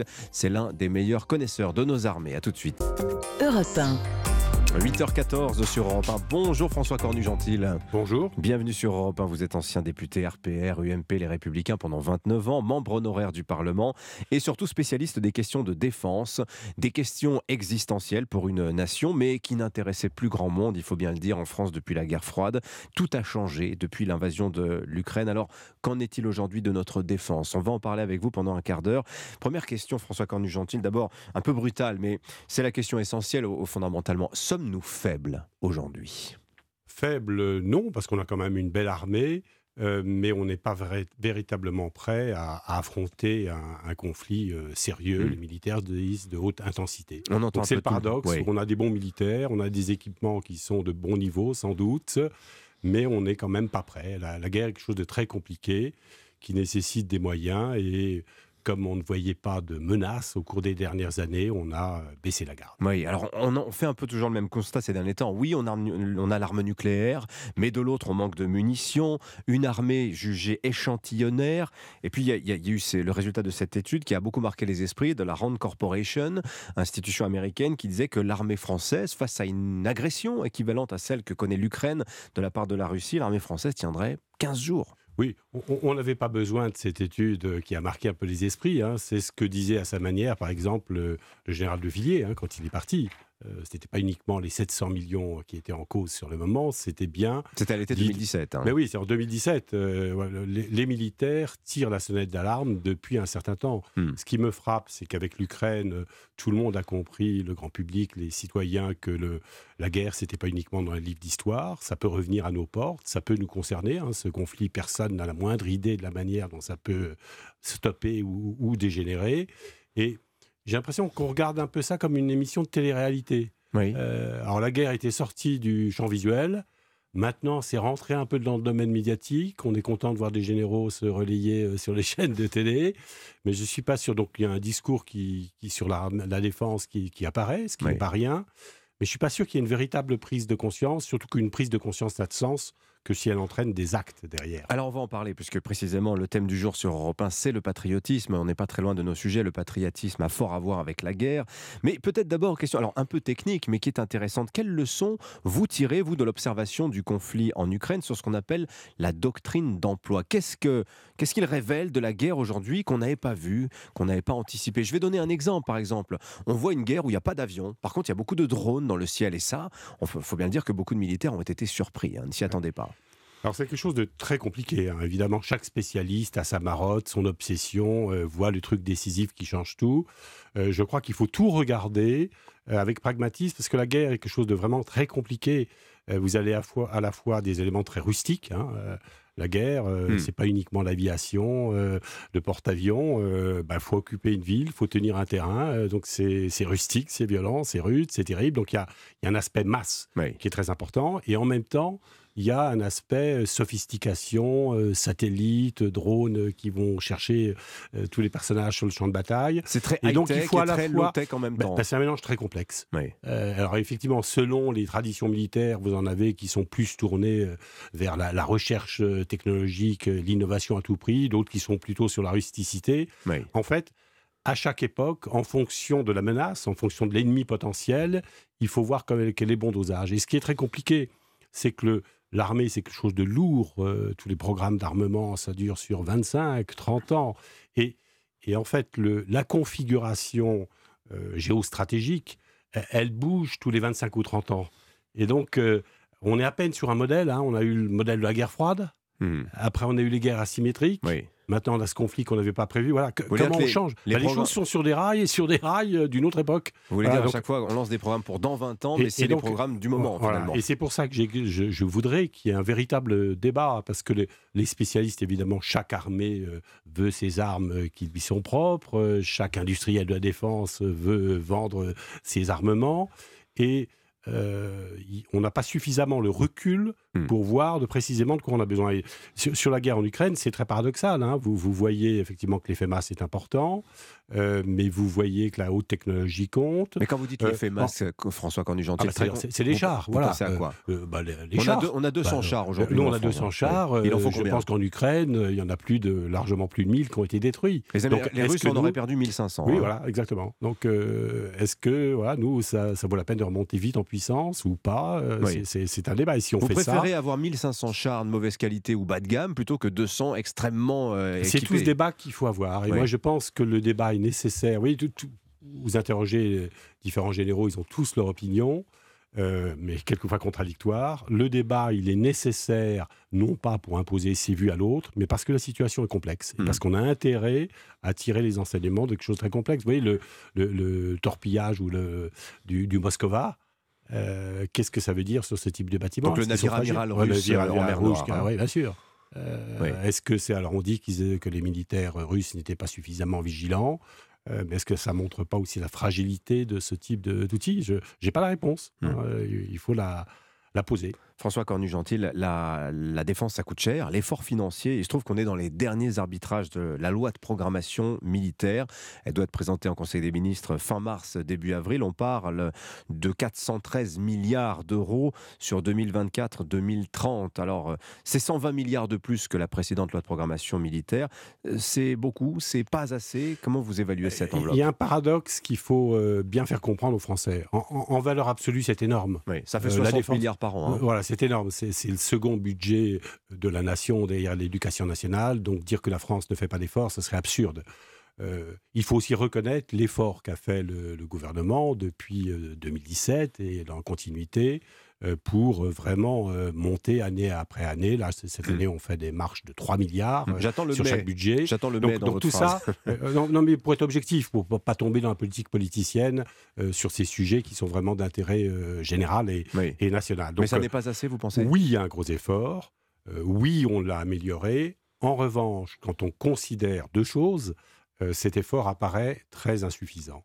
Les deux choses, c'est quoi? C'est Très insuffisant. l'ampleur, oui. Oui, oui, je- l'ampleur des dangers. Euh, la France, en plus, bah, c'est pas uniquement la métropole, hein, c'est les dom-tom, on a des intérêts dans le monde entier. Donc ça, c'est euh, ce que n'a pas l'Allemagne, par exemple. Donc ça, on a des, des, des fragilités ou des intérêts à défendre beaucoup plus lourds que de- que d'autres pays. Mais combien faudrait-il consacrer à notre défense sur d'ici Bah, je, 2030 je veux dire, François je veux dire ce que font les autres. C'est-à-dire, euh, et de- et, quand on considère ce que font les, nos voisins, qui ne sont pas spécialement bellicistes, ni les Allemands, ni, ni les Anglais. Euh, nous, l'augmentation est significative, mais pour vous donner une idée, nous, on fait 3 milliards de plus par an depuis 2-3 ans, ce qui est, ce qui est inédit. Euh, les Allemands ont décidé, euh, il y a quelques mois, euh, 100 milliards sur 4 ans. Hmm. En plus de leur budget Oui, annuel. C'est-à-dire hein. 25 milliards de plus par an. Vous voyez, d'un côté 3 milliards, ce qui n'est pas rien, c'est- neuf chez nous. De l'autre côté, c'est 25 milliards de plus par an. Et donc le gap entre les armées euh, françaises et anglaises et allemandes qui se tiennent à peu près actuellement, il, il- il va s'accroître. Et, et- et ça, je pense qu'il y a un risque de décrochage qui est très inqui- inquiétant. Et on paye le comme prix c'est de un domaine d'excellence des hein. Français, pardon? On- Je dis, on paye le prix de notre endettement, là, François on Cornu-Gentil. paye le prix de pas savoir nos, nos priorités. Alors effectivement, si on n'explique pas que le monde est dangereux, que c'est pas simplement pour faire défiler les militaires sur le- le- les Champs-Élysées le 14 juillet qu'on dépense cela, bah, ça paraît toujours trop et les gens voudront des hôpitaux. Si on explique les dangers qui nous guettent, euh, je pense que ces milliards euh, supplémentaires seraient amplement justifiés. François Cornu-Gentil, Emmanuel Macron hier à Libreville au Gabon a dit cette phrase L'âge de la France-Afrique est révolu. La France est désormais un interlocuteur neutre sur le continent africain. Si j'étais taquin, je vous dirais interlocuteur neutre ou bien neutralisé? J'ai j'ai un peu peur que vous soyez sur la bonne, sur la bonne piste. hein. Euh, Qu'il soit nécessaire de se poser des questions sur notre présence en Afrique, c'est l'évidence même. Donc, je- on ne reprochera pas à Emmanuel Macron de- d'essayer de comprendre qu'est-ce qui ne va pas et comment on peut euh, corriger le, le tir. J'ai l'impression néanmoins qu'il y, a- il y a deux handicaps dans notre approche. C'est qu'elle est d'abord un peu à contretemps. Euh, Rappelez-vous, euh, on a augmenté euh, la présence militaire sur Barkhane en 2018, 2019, 2020, alors qu'en réalité, on avait des signes que ça ne marchait pas. Euh, que... Et donc, vous voyez, le- euh, il aurait fallu réfléchir à un désengagement ou à un virage un peu différent. Et Oui. c'est à ce moment-là qu'on se renforce. Rétrospectivement, c'est facile à dire, François Oui, voilà, Cornu-Gentil. je- hein. je- Hein. je- voilà. Et aujourd'hui, Mais justement, est-ce que vous attendez, pen- et aujourd'hui, euh, on voit effectivement euh, l'insécurité monter euh, dans centrale. On voit euh, Wagner, les Russes, euh, montrer leur présence de plus en plus insistante. Est-ce le moment euh, pour indiquer que euh, la sécurité, oui, on fait, mais un peu moins qu'avant. Vous voyez, je trouve que c'est très Oui. Je dis pas que c'est simple, hein, Mais ce Est-ce désengagement- que c'est pas, est-ce que ça va Oui. pas être interprété par nos concurrents ou adversaires comme un feu vert, Oui. et, et par euh, nos partenaires africains qui Mais attendent de soit- nous une aide sur le plan de la sécurité comme un lâchage J'ajoute l'au- l'autre point. Donc il y a, il y a certainement à redéfinir la puissance, la, la présence militaire en Afrique de la France, mais je ne pense pas que ça puisse, il faut pas que ce puisse être interprété comme un retrait. Et là, le risque est quand même assez grand.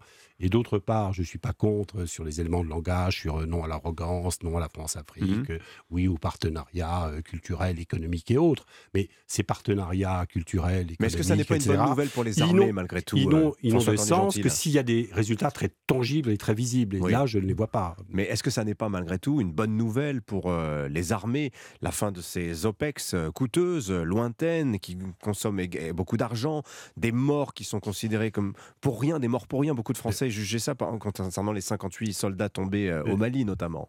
Les armées, elles sont au service de, des Français et des intérêts de la France.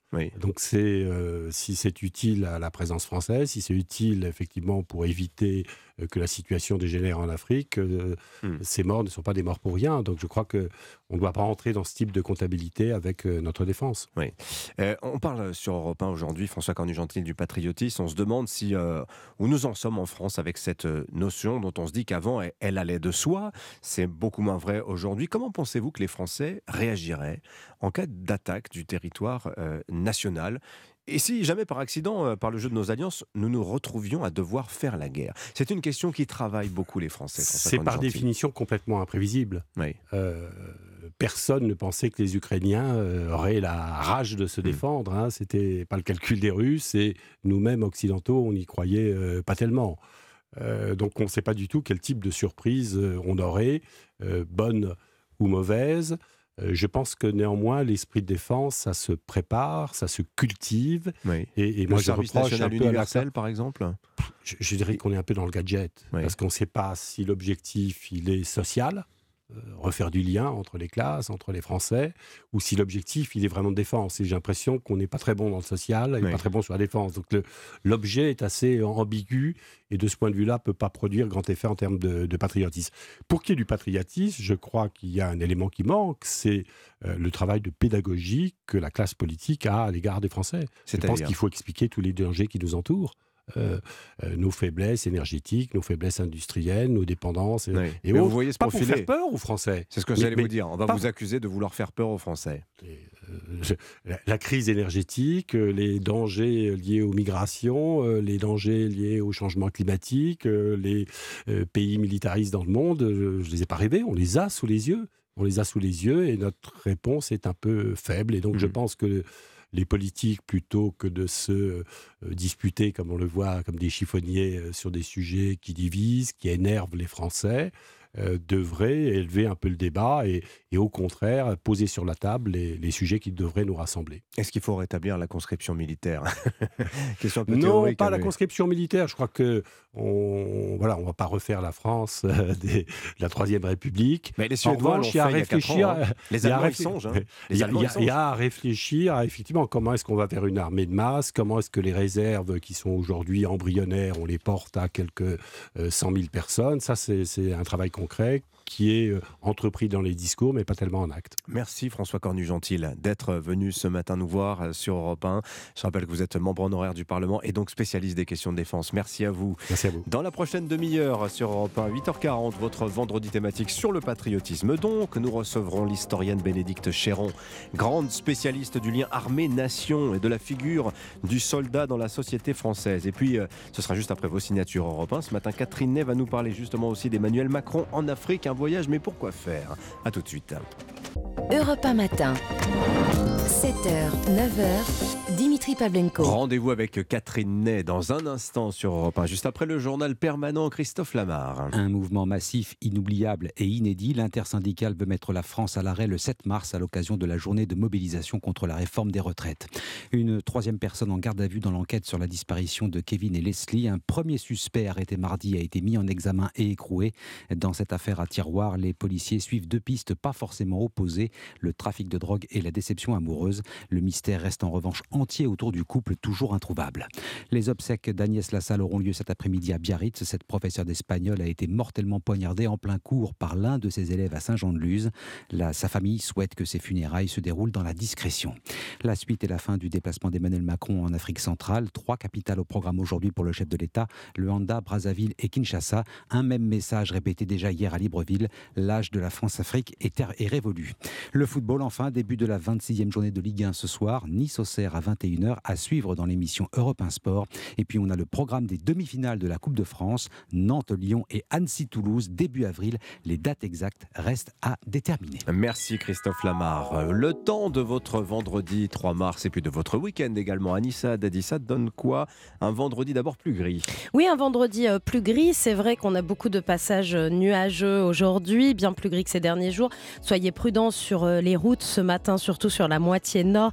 Et puis entre la Bourgogne et la vallée du Rhône, on a beaucoup de brouillard. Ces brouillards vont se dissiper à la mi-journée pour laisser place à un, ciel plus mitigé que ces derniers jours. C'est vrai qu'on a beaucoup de nuages entre les Pyrénées et le centre Val-de-Loire. Quelques petites averses à prévoir cet après-midi entre la Gironde et le Limousin. C'est un petit peu plus lumineux et agréable sur le centre Val-de-Loire, la région parisienne, la Champagne-Ardenne, le Loiret. Là, on aura de belles éclaircies. C'est très lumineux aussi au bord de la Méditerranée. Hein. C'est vrai que le pourtour méditerranéen retrouve un temps agréable avec du Mistral et de la Tramontane. C'est toujours très agité en Corse avec beaucoup d'averses, des averses accompagnées de coups de tonnerre, de la neige en montagne et toujours ce vent de nord-est qui souffle en Corse. Alors côté température, 7 degrés cet après-midi à Aurillac, 8 degrés à Clermont-Ferrand, 9 à Caen, 10 degrés à Marseille, à Paris et à Biarritz, pardon, 11 à Nancy. Pour Marseille, c'est la maximale avec 16 degrés comme à Montpellier. Alors ce week-end, la barrière anticyclonique qui nous a protégés depuis fin janvier, eh bien va se déplacer et du coup nous allons avoir des perturbations la semaine prochaine, donc de la pluie voire même de la neige en pleine la semaine prochaine, les fameuses giboulées de, mars qui vont animer toute notre semaine prochaine. Un grève plus neige, oh, ça va être sympa. Oui, Merci c'est une journée compliquée. On a le temps d'en reparler. Merci beaucoup Anissa Dadi. Il est 8h33 sur Europe 1. 7h, 9h. Europe 1 matin. L'heure de votre signature européen au singulier cette semaine. Jenny Bastier est en vacances, mais nous avons le plaisir, la joie, l'honneur et l'avantage d'accueillir Catherine Ney. Bonjour Catherine. Oui, bonjour Dimitri, bonjour à tous. Catherine Emmanuel Macron est en Afrique. C'est son 18e déplacement depuis qu'il est président. Il est en Afrique centrale, quatre pays en quatre jours Gabon, Angola, République euh, démocratique du Congo et euh, Congo tout court. République du Congo, on dit, je crois, histoire de renforcer les liens entre nos pays et l'Afrique à l'heure où le sentiment anti-français est de plus en plus vif, Catherine. Hein. Oui, c'est pour l'Élysée un signal de considération. Emmanuel Macron voudrait en effet créer une nouvelle relation avec ces pays. Mais tout de même, vous voyez, quatre capitales en quatre jours, eh bien, ses homologues africains ne goûtent pas ces visites éclairs parce qu'ils la prennent pour de la désinvolture. En tout cas, hier au Gabon, le président participait au sommet co-organisé avec le président Ali Bongo consacré à la préservation des forêts tropicales, lequel président Bongo a d'ailleurs mis fin au pillage chinois. Emmanuel euh, Macron le répète, la France-Afrique est révolue. C'est son mantra depuis sept ans. Sauf qu'au Gabon, il y a toujours 350 militaires français. Alors les opposants le suspectent de venir adouber Ali Bongo, candidat à sa réélection cette année. Mais non, je suis un interlocuteur neutre, dit-il. En réalité, la relation entre les deux hommes est très relâchée. Ali Bongo a adhéré au Commonwealth ne vient plus à Paris parce que la justice le poursuit sur ses biens mal acquis. Il se fait soigner à Londres et d'ailleurs s'est exprimé en anglais pour la moitié de son discours. Alors que peut espérer Emmanuel Macron de cette visite euh, C'est pas clair. Alors ce matin, il est à Luanda, en Angola, avec son homologue. Euh, il sera ce soir à Brazzaville chez le président Sassou Nguesso. Brève rencontre. Et hein. oui, encore. À Luanda, il sera question d'agriculture avec signature d'un accord de coopération pour aider le pays à renforcer sa souveraineté alimentaire. La France pourrait apporter son savoir-faire, une rencontre sympathique, neutre sans doute. À Brazzaville, ce sera plus compliqué parce que Sassou Nguesso y règne depuis plus de 40 ans d'une main de fer et puis il y a ce patrimoine. Brazzaville, c'est la capitale de la France libre avec le fameux discours du général de Gaulle sur la décolonisation. Donc, c'est une rencontre un peu à contre-courant du logiciel euh, affirmé. Mais pouvait-il éviter Brazzaville alors qu'il va se rendre à côté dans l'immense Congo-Kinshasa en milliers, 80 euh, millions d'habitants, 350 dialectes, mais là, le français est un vecteur d'unité, c'est une richesse pour notre pays. Alors que va-t-il sortir de cette rencontre Neutre, vraiment? Emmanuel Macron ne vient pas faire la leçon, en tout cas pas, pas en juillet, comme au Cameroun ou au Bénin, où il morigénait les Africains qui refusaient de condamner Moscou à l'ONU. Il s'était, il s'était abstenu, oubliant que 25 des 54 pays de l'Afrique dépendent du blé, des engrais russes et ukrainiens pour nourrir leur population. Catherine, est-ce que c'est vraiment la fin de la France-Afrique bah, Écoutez, sur la présence militaire, on a encore plus de 6000 soldats en Afrique. Eh bien, le président veut à la fois réduire cette présence et en même temps la maintenir, voyez, avec des accords, mais dont certains pays ne veulent pas. Alors les Russes, sans vergogne, en profitent pour montrer la jeunesse africaine contre la France. Et dans le fond, le, le président n'aura morigéné que les entreprises françaises auxquelles il reproche leur frilosité, leur logique de rente. Hein, c'est ce qu'il a dénoncé lundi dans son discours. Hein. Oui, parce qu'il aime bien toujours euh, lancer des pics à quelqu'un. Bon, là, c'est tombé sur les chefs d'entreprise. Un président ne devrait pas dire ça, dit-on au MEDEF. Étienne Giros, lui, le président du Conseil des investisseurs français, dit qu'il ferait mieux de s'appuyer sur les entreprises françaises installées en Afrique depuis très longtemps pour améliorer l'image de la France avec leurs filiales. C'est 60 milliards d'investissements. On l'oublie. Deuxième derrière le Royaume-Uni, devant les États-Unis et la Chine, avec 500 000 salariés. Ah Alors, il y a une déficience française, bien sûr, c'est dans l'import-export. Mais pourquoi? Euh, Parce qu'on ne peut pas lutter avec la Chine ou l'Allemagne, parce que la France a perdu son industrie, mais la France est présente avec ses entreprises. Et la part de marché de la France en Afrique, c'est moins de 4% aujourd'hui, et c'était plus de 15, 20 ans en arrière. Eh voilà. voilà, et la Chine 20%. Merci beaucoup, Catherine, que vous retrouverez comme chaque samedi dans l'émission Les Grandes Voix sur Europe 1, 10h. 11h. Merci Catherine. Euh, tous les soirs sur Europe 1, n'oubliez pas lundi, dimanche, Europe 1 vous écoute avec la libre antenne. Et à partir du vendredi jusqu'au dimanche soir, la libre antenne est animée par euh, Yann Moix. Vous pouvez vous confier, témoigner les vendredis, samedis, dimanche au micro de Yann Moix. Yann Moix vous écoute 39 21 pour vous inscrire dès maintenant, 50 centimes la minute. Catherine nous parlait à l'instant des 6000 soldats français hein, présents euh, en Afrique. La figure du soldat en France, quelle est-elle? C'est un lien en lien avec notre rend vendredi thématique le patriotisme. Nous serons avec l'historienne Bénédicte Chéron dans un instant, 8h38. 7h, 9h, Europe 1 matin. 8h41 sur Europe 1 dans un quart d'heure. Culture Média. Bonjour Philippe Vandel. Bonjour Dimitri. Programme de feu pour ce vendredi. Je commence par la fin parce que j'ai envie de le dire. Vous me permettez? Bien sûr. Michel Jonas sera sur Europe 1 à 10h. C'est formidable que vous mettiez ce, ce son-là. Parce qu'il dit qu'il y a un malentendu autour de ce son. Il n'est pas fan de jazz, il est fan de blues. Et son album, c'est du blues, du blues. Et il y a une tournée qui suit, euh, qui a déjà commencé et qui va suivre, qui passe dans toutes les grandes villes de France, des petites salles, des grandes salles, des zéniths.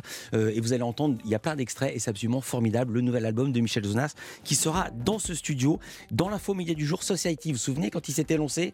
C'était un quinzomadaire. Tous les gens, la presse a dit ça marchera jamais. C'est ni un hebdo, ni un mensuel. Et ça Bim. cartonne. Numéro 200. Quand ils ont fait la grande enquête en deux numéros sur Xavier Dupont de Ligonnès, ça n'était jamais arrivé. Un magazine français en rupture de stock, si c'est déjà arrivé, en vente 500 euros au marché noir sur Internet. Ouais. Aucun Ouais. magazine n'a jamais réussi ça. Pas mal pour un magazine qui ne devait pas marcher. Ouais. On sera avec le patron fondateur, c'est Franck Hanez. Allez, Et on- tiens, juste au passage, mon quotidien, vous connaissez Tiens, c'est l'alarme pour pas que j'oublie le teaser. mon quotidien, vous connaissez Oui, pour les Ils- enfants. Ils fêtent leur 8 millième numéro. On sera aussi avec le patron. Allez, à tout à l'heure, Philippe. Euh, Culture Média démarre dans 20 minutes. Bonne journée, 8h42. Europe 1 matin. Qu'est-ce que ça signifie en 2023 en France, en Europe, d'être patriote C'est le vendredi thématique de la rédaction d'Europe 1, le patriotisme, ce dévouement que l'on a pour son pays, qu'on lui doit, euh, cet attachement à une histoire, un territoire, une souveraineté qu'on est prêt à défendre, longtemps considéré comme une valeur ringarde, pour ne pas dire suspecte, voire dangereuse. Le patriotisme revient à la mode, celui euh, dont euh, font preuve les Ukrainiens, force aujourd'hui notre admiration, mais c'est aussi le patriotisme comme réflexe défensif que les autorités russes cherchent à activer chez son peuple quand elles invoquent les mannes de la Seconde Guerre mondiale, la Grande Guerre patriotique. Alors, et nous, que ferions-nous en cas d'attaque? En tout cas, le patriotisme, on, on l'a vu ce matin, a beaucoup à voir avec la guerre et donc les armées. C'est le domaine d'expertise de notre invité présentement. Bonjour Bénédicte Chéron. Bonjour. Bienvenue sur Europe 1. Vous êtes historienne, maître de conférence à l'Institut catholique de Paris. Vous avez beaucoup travaillé sur le lien armée-nation, la figure du soldat dans les médias, dans la fiction, dans l'imaginaire des Français aussi. Je citerai votre ouvrage Le soldat méconnu, les Français et leurs armées, état des lieux, c'est chez Armand Collin. Alors, méconnu, le, le soldat peut-être de moins en moins, euh, je dirais, Bénédicte Chéron. Il y a des généraux en retraite sur tous les plateaux télé depuis maintenant euh, un an. Combien on a eu de débats sur le retour de la guerre de haute intensité? Et puis regardez par exemple la couverture de l'exercice Orion ces derniers jours. Alors l'intérêt, je dis pas l'attrait pour le kaki, euh, Bénédicte Chéron, est-ce que vous diriez que c'est un bon baromètre du niveau de patriotisme des Français? Je suis pas sûre que ce soit un baromètre du niveau de patriotisme parce qu'en fait la relation qu'on a avec son armée euh, est une relation qui est faite de beaucoup de choses très compliquées et pas seulement d'un lien avec la nation et avec la patrie en l'occurrence, puisque c'est la question que vous posez. En revanche, ce qui est sûr, c'est que, euh, et d'ailleurs le politique en joue, hein, joue cette carte-là à fond euh, depuis quelques années, euh, c'est que les armées sont un, un- un signe très visible, et je dirais même très visuel sur le plan médiatique dans une société de l'image de l'existence d'une nation, Oui. puisque les militaires portent un uniforme national et qu'ils sont l'émanation de la nation. C'est d'ailleurs pour ça que l'expression lien armée-nation n'est pas totalement satisfaisante, parce qu'on a l'impression qu'il y aurait deux entités. Oui. Que l'armée côté la nation, d'un côté Oui. l'armée, et qu'il faudrait créer un lien entre ces deux entités. Or, en fait, les militaires sont des citoyens euh, qui, dans une armée professionnelle, décident de choisir un métier qui est le métier des armes. Mais ils font bien partie de la société, et donc la question est davantage de savoir quelle place les armées occupent au sein de la société que de savoir Oui. s'il existe un lien armée-nation. Alors tout à l'heure, Michel de Gégère nous proposait cette définition de la patrie. Il disait c'est à la fois un peuple, un territoire, une souveraineté. L'armée, comme vous le dites, elle n'est pas, c'est pas un corps ex nihilo. C'est une partie de ce peuple qui va défendre ce territoire et cette souveraineté. hein. Dans, dans le, le fait que les Français aient aujourd'hui une très bonne image des armées et plutôt une grande confiance dans leurs militaires, il y a beaucoup de, questions qui entrent en ligne de compte. Il y a le fait, par exemple, que euh, a beaucoup plus médiatisé les opérations extérieures depuis une dizaine d'années, hein, depuis la seconde partie de l'engagement en Afghanistan entre 2008 et 2012, et que euh, malgré des échecs qu'on va qualifier rapidement, même si c'est un peu simplificateur, d'échecs politiques dans certaines opérations extérieures, cette médiatisation a montré qu'on avait euh, sous les yeux des militaires qui sont plutôt globalement efficaces, malgré des moyens qui ne sont pas toujours au rendez-vous et qui arrivent à aller au bout de la mission, y compris parfois jusqu'au sacrifice suprême, la mort ou la blessure euh, psychique ou physique. Euh, donc ça, c'est un, c'est un point qui me semble être un point... euh, le- le- un des points les plus importants pour comprendre la relation entre les Français et leurs armées. Mais c'est vrai aussi que les armées sont un signe visible et visuel, et c'est aussi un signe visible et visuel d'un lien entre le présent, le passé et le futur, d'un lien entre ce passé, ce présent et ce futur, parce que les armées, en fait, dans leur fonctionnement intrinsèque, s'inscrivent dans le temps long parce qu'elles ont besoin de ce temps long pour tirer des leçons des expériences du passé et se projeter dans le futur et anticiper le futur. Et c'est probablement dans une société, quelle qu'elle soit, en fait, les armées, euh, le, le point d'ancrage le plus, le plus clair entre ce passé, ce présent et ce futur. Et ça explique aussi ça parce que c'est un lien qui, c'est un lieu, pardon, qui conserve des traditions, non pas par conservatisme, on se trompe parfois là-dessus, mais parce que il est considéré que des fonctionnements stables sont nécessaires à l'efficacité au combat. Et donc c'est probablement là que s'ancre un certain nombre effectivement de souvenirs historiques, de mémoire. C'est également parce qu'en fait tous les Français, enfin dans la plupart des pays européens, il y a des études très précises qui ont été faites par des sociologues et des historiens là-dessus. En fait, toutes les générations successives et encore aujourd'hui des jeunes qui sortent de l'école à 16-18 ans, en fait, ont une conscience très aiguë que leur histoire s'est forgée dans les guerres. Et donc, ça reste des points d'ancrage de nos mémoires collectives, de, de, notre histoire collective à la fois nationale et européenne. Mais alors précisément, la guerre qui fait son retour depuis un an sur le sol européen, alors surtout à une échelle qu'on n'avait plus vue depuis la Seconde Guerre mondiale, parce que des guerres en Europe, on va pas se mentir, mais depuis 75 ans, il y en a quand même eu quelques-unes. Euh, mais ceci dit, ça, a fait bouger les choses, puisque on, constate que depuis euh, la fin de la guerre froide, et vous l'écrivez très bien dans votre livre, vous dites, il y a eu dissolution de l'identité épique des armées, et finalement l'image du soldat, elle se réduisait à cette espèce de binarité, d'un côté euh, le soldat bourreau, c'est ce qu'en disaient par exemple les antimilitaristes, ou à l'inverse le soldat victime, le soldat par exemple mort pour rien, des morts qui n'avaient pas de sens, hein, et je pense à ces cercueils qui par exemple rentraient du Mali. Est-ce que cette, cette image a vécu, Bénédicte Chéron Alors d'abord, c'est une image qui s'ancre dans toute l'Europe, euh, l'image surtout du soldat victime après la Première Guerre mondiale. Hmm. Et pas seulement parce qu'on est, comme on le dit un peu facilement, dans des époques victimaires. En fait, euh, après, la seconde, après la Première Guerre mondiale... Oui, c'est les gueules cassées, euh, etc. Voilà, y a, cette guerre est une scène inaugurale traumatisante pour l'Europe entière. Et donc, cette image du soldat défunt comme victime, elle surgit de manière inévitable, en raison même de la nature de cette guerre. Donc ça, c'est vrai pour toute l'Europe. Ce qui est vrai, c'est qu'en France, on a une histoire particulière qui vient se greffer par-dessus cette première étape commune à toute l'Europe, qui est la défaite de 40, qui est euh, l'image de l'héroïsme guerrier, qui était la figure de Philippe Pétain, qui est très abîmée, évidemment, par ce qui se produit au moment de l'occupation. Mmh. Et puis derrière, des guerres de décolonisation, et en particulier la, guerre d'Algérie, qui est un traumatisme français euh, dont nous ne sommes pas sortis, et qui vient là, euh, effectivement, euh, créer cette binarité avec l'idée que d'un côté, soit on a des appelés, des militaires appelés qui sont des victimes euh, de l'institution militaire, des politiques, etc., soit on a des militaires professionnels qui sont des bourreaux. Et en fait, il faut quelques décennies, mais c'est normal dans l'histoire, hein, il faut qu'il y ait des générations qui passent pour qu'on arrive à s'extraire un peu de cette dualité un peu forcément réductrice mmh. et caricaturale. Et c'est vrai que depuis quelques années, on en est sorti euh, vraiment sous les coups de boutoir à la fois des opérations extérieures, hein, Afghanistan, Mali, qui ont, dans lesquelles les chefs militaires aussi ont davantage assumé ce qu'ils n'osaient plus faire dans les opérations extérieures. Ça a aussi un peu modernisé le regard qu'on portait sur nos armées. Et puis en fait, il y a eu des électrochocs, si vous voulez, l'embuscade d'Usbin en août 2008, dont on parle toujours parce qu'il y a 10 militaires français qui meurent d'un coup et qu'en fait, dans une action de combat, hein, sans, sans, être victime d'une attaque terroriste, par exemple, euh, ça, fait, ça, ça, enclenche des réflexions au sein des armées sur le fait qu'il est nécessaire de réexpliquer aux Français que les militaires ne sont pas juste des gentils agents logistiques ou humanitaires en contexte de crise, mais qu'en fait, leur fonction, c'est de faire la guerre et de combattre. Et que c'est forcément désagréable et ça peut avoir des conséquences désagréables. Et donc il y a une pédagogie en quelque sorte de la spécificité militaire, de la particularité de ce métier qui est mise en place à partir de ce moment-là. Alors vous expliquez dans, votre livre Le soldat méconnu, Bénédicte Chéron, que contrairement à ce que l'on croit, la communication des militaires et des armées en direction de la population, elle est extrêmement efficace. Les messages passent extrêmement bien. Alors, est-ce que vous pouvez nous expliquer comment euh, les militaires ont manipulé la notion de patriotisme dans leurs messages? On voit que sur le temps long, ça a beaucoup changé, ça a beaucoup évolué. Oui, alors ils la manipulent pas vraiment cette notion de euh, patriotisme parce qu'en fait, Utiliser, encore une fois, hein. ouais, du fait même que les militaires sont ce qu'ils sont, du fait même qu'une armée est une armée nationale, en fait, les militaires n'ont pas vraiment besoin de mettre en avant un message sur le patriotisme. Ah bah si, par exemple sur le service militaire, vous le montrez très bien. Avant la guerre d'Algérie, on se pose même pas la question. On vous dit c'est votre devoir de citoyen, c'est ça le patriotisme. Après, qu'est-ce qu'on met en avant? Ah bah l'idée que c'est une expérience, c'est un rite ah initiatique, oui, là, c'est le brassage à autre social. Chose, effectivement, en fait, il y a même pas un message politique. C'est davantage que. On a l'impression que le patriotisme devient un peu honteux finalement euh, après non, la guerre d'Algérie Alors, c'est pas vraiment ça. C'est pas le, le patriotisme qui est honteux après la guerre d'Algérie. En fait, le patriotisme au XXe siècle, il prend des formes qui sont vraiment très multiples, euh, en France en particulier. C'est vrai que nous, on le relie à une espèce de, de récit un peu mythologique des origines de la République, qui est celui de la Troisième République, avec beaucoup de simplification.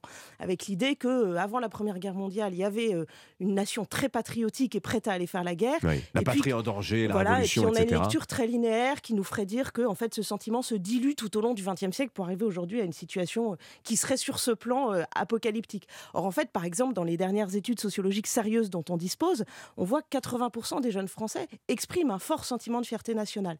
Euh, dans toutes les enquêtes sociologiques précises vraiment dont on dispose, on se rend compte que depuis une vingtaine, une trentaine d'années, l'idée d'autorité de l'État et l'idée d'attachement euh, à la nation est plutôt en progression en fait dans la société française. Donc il n'y a pas de linéarité dans cette histoire.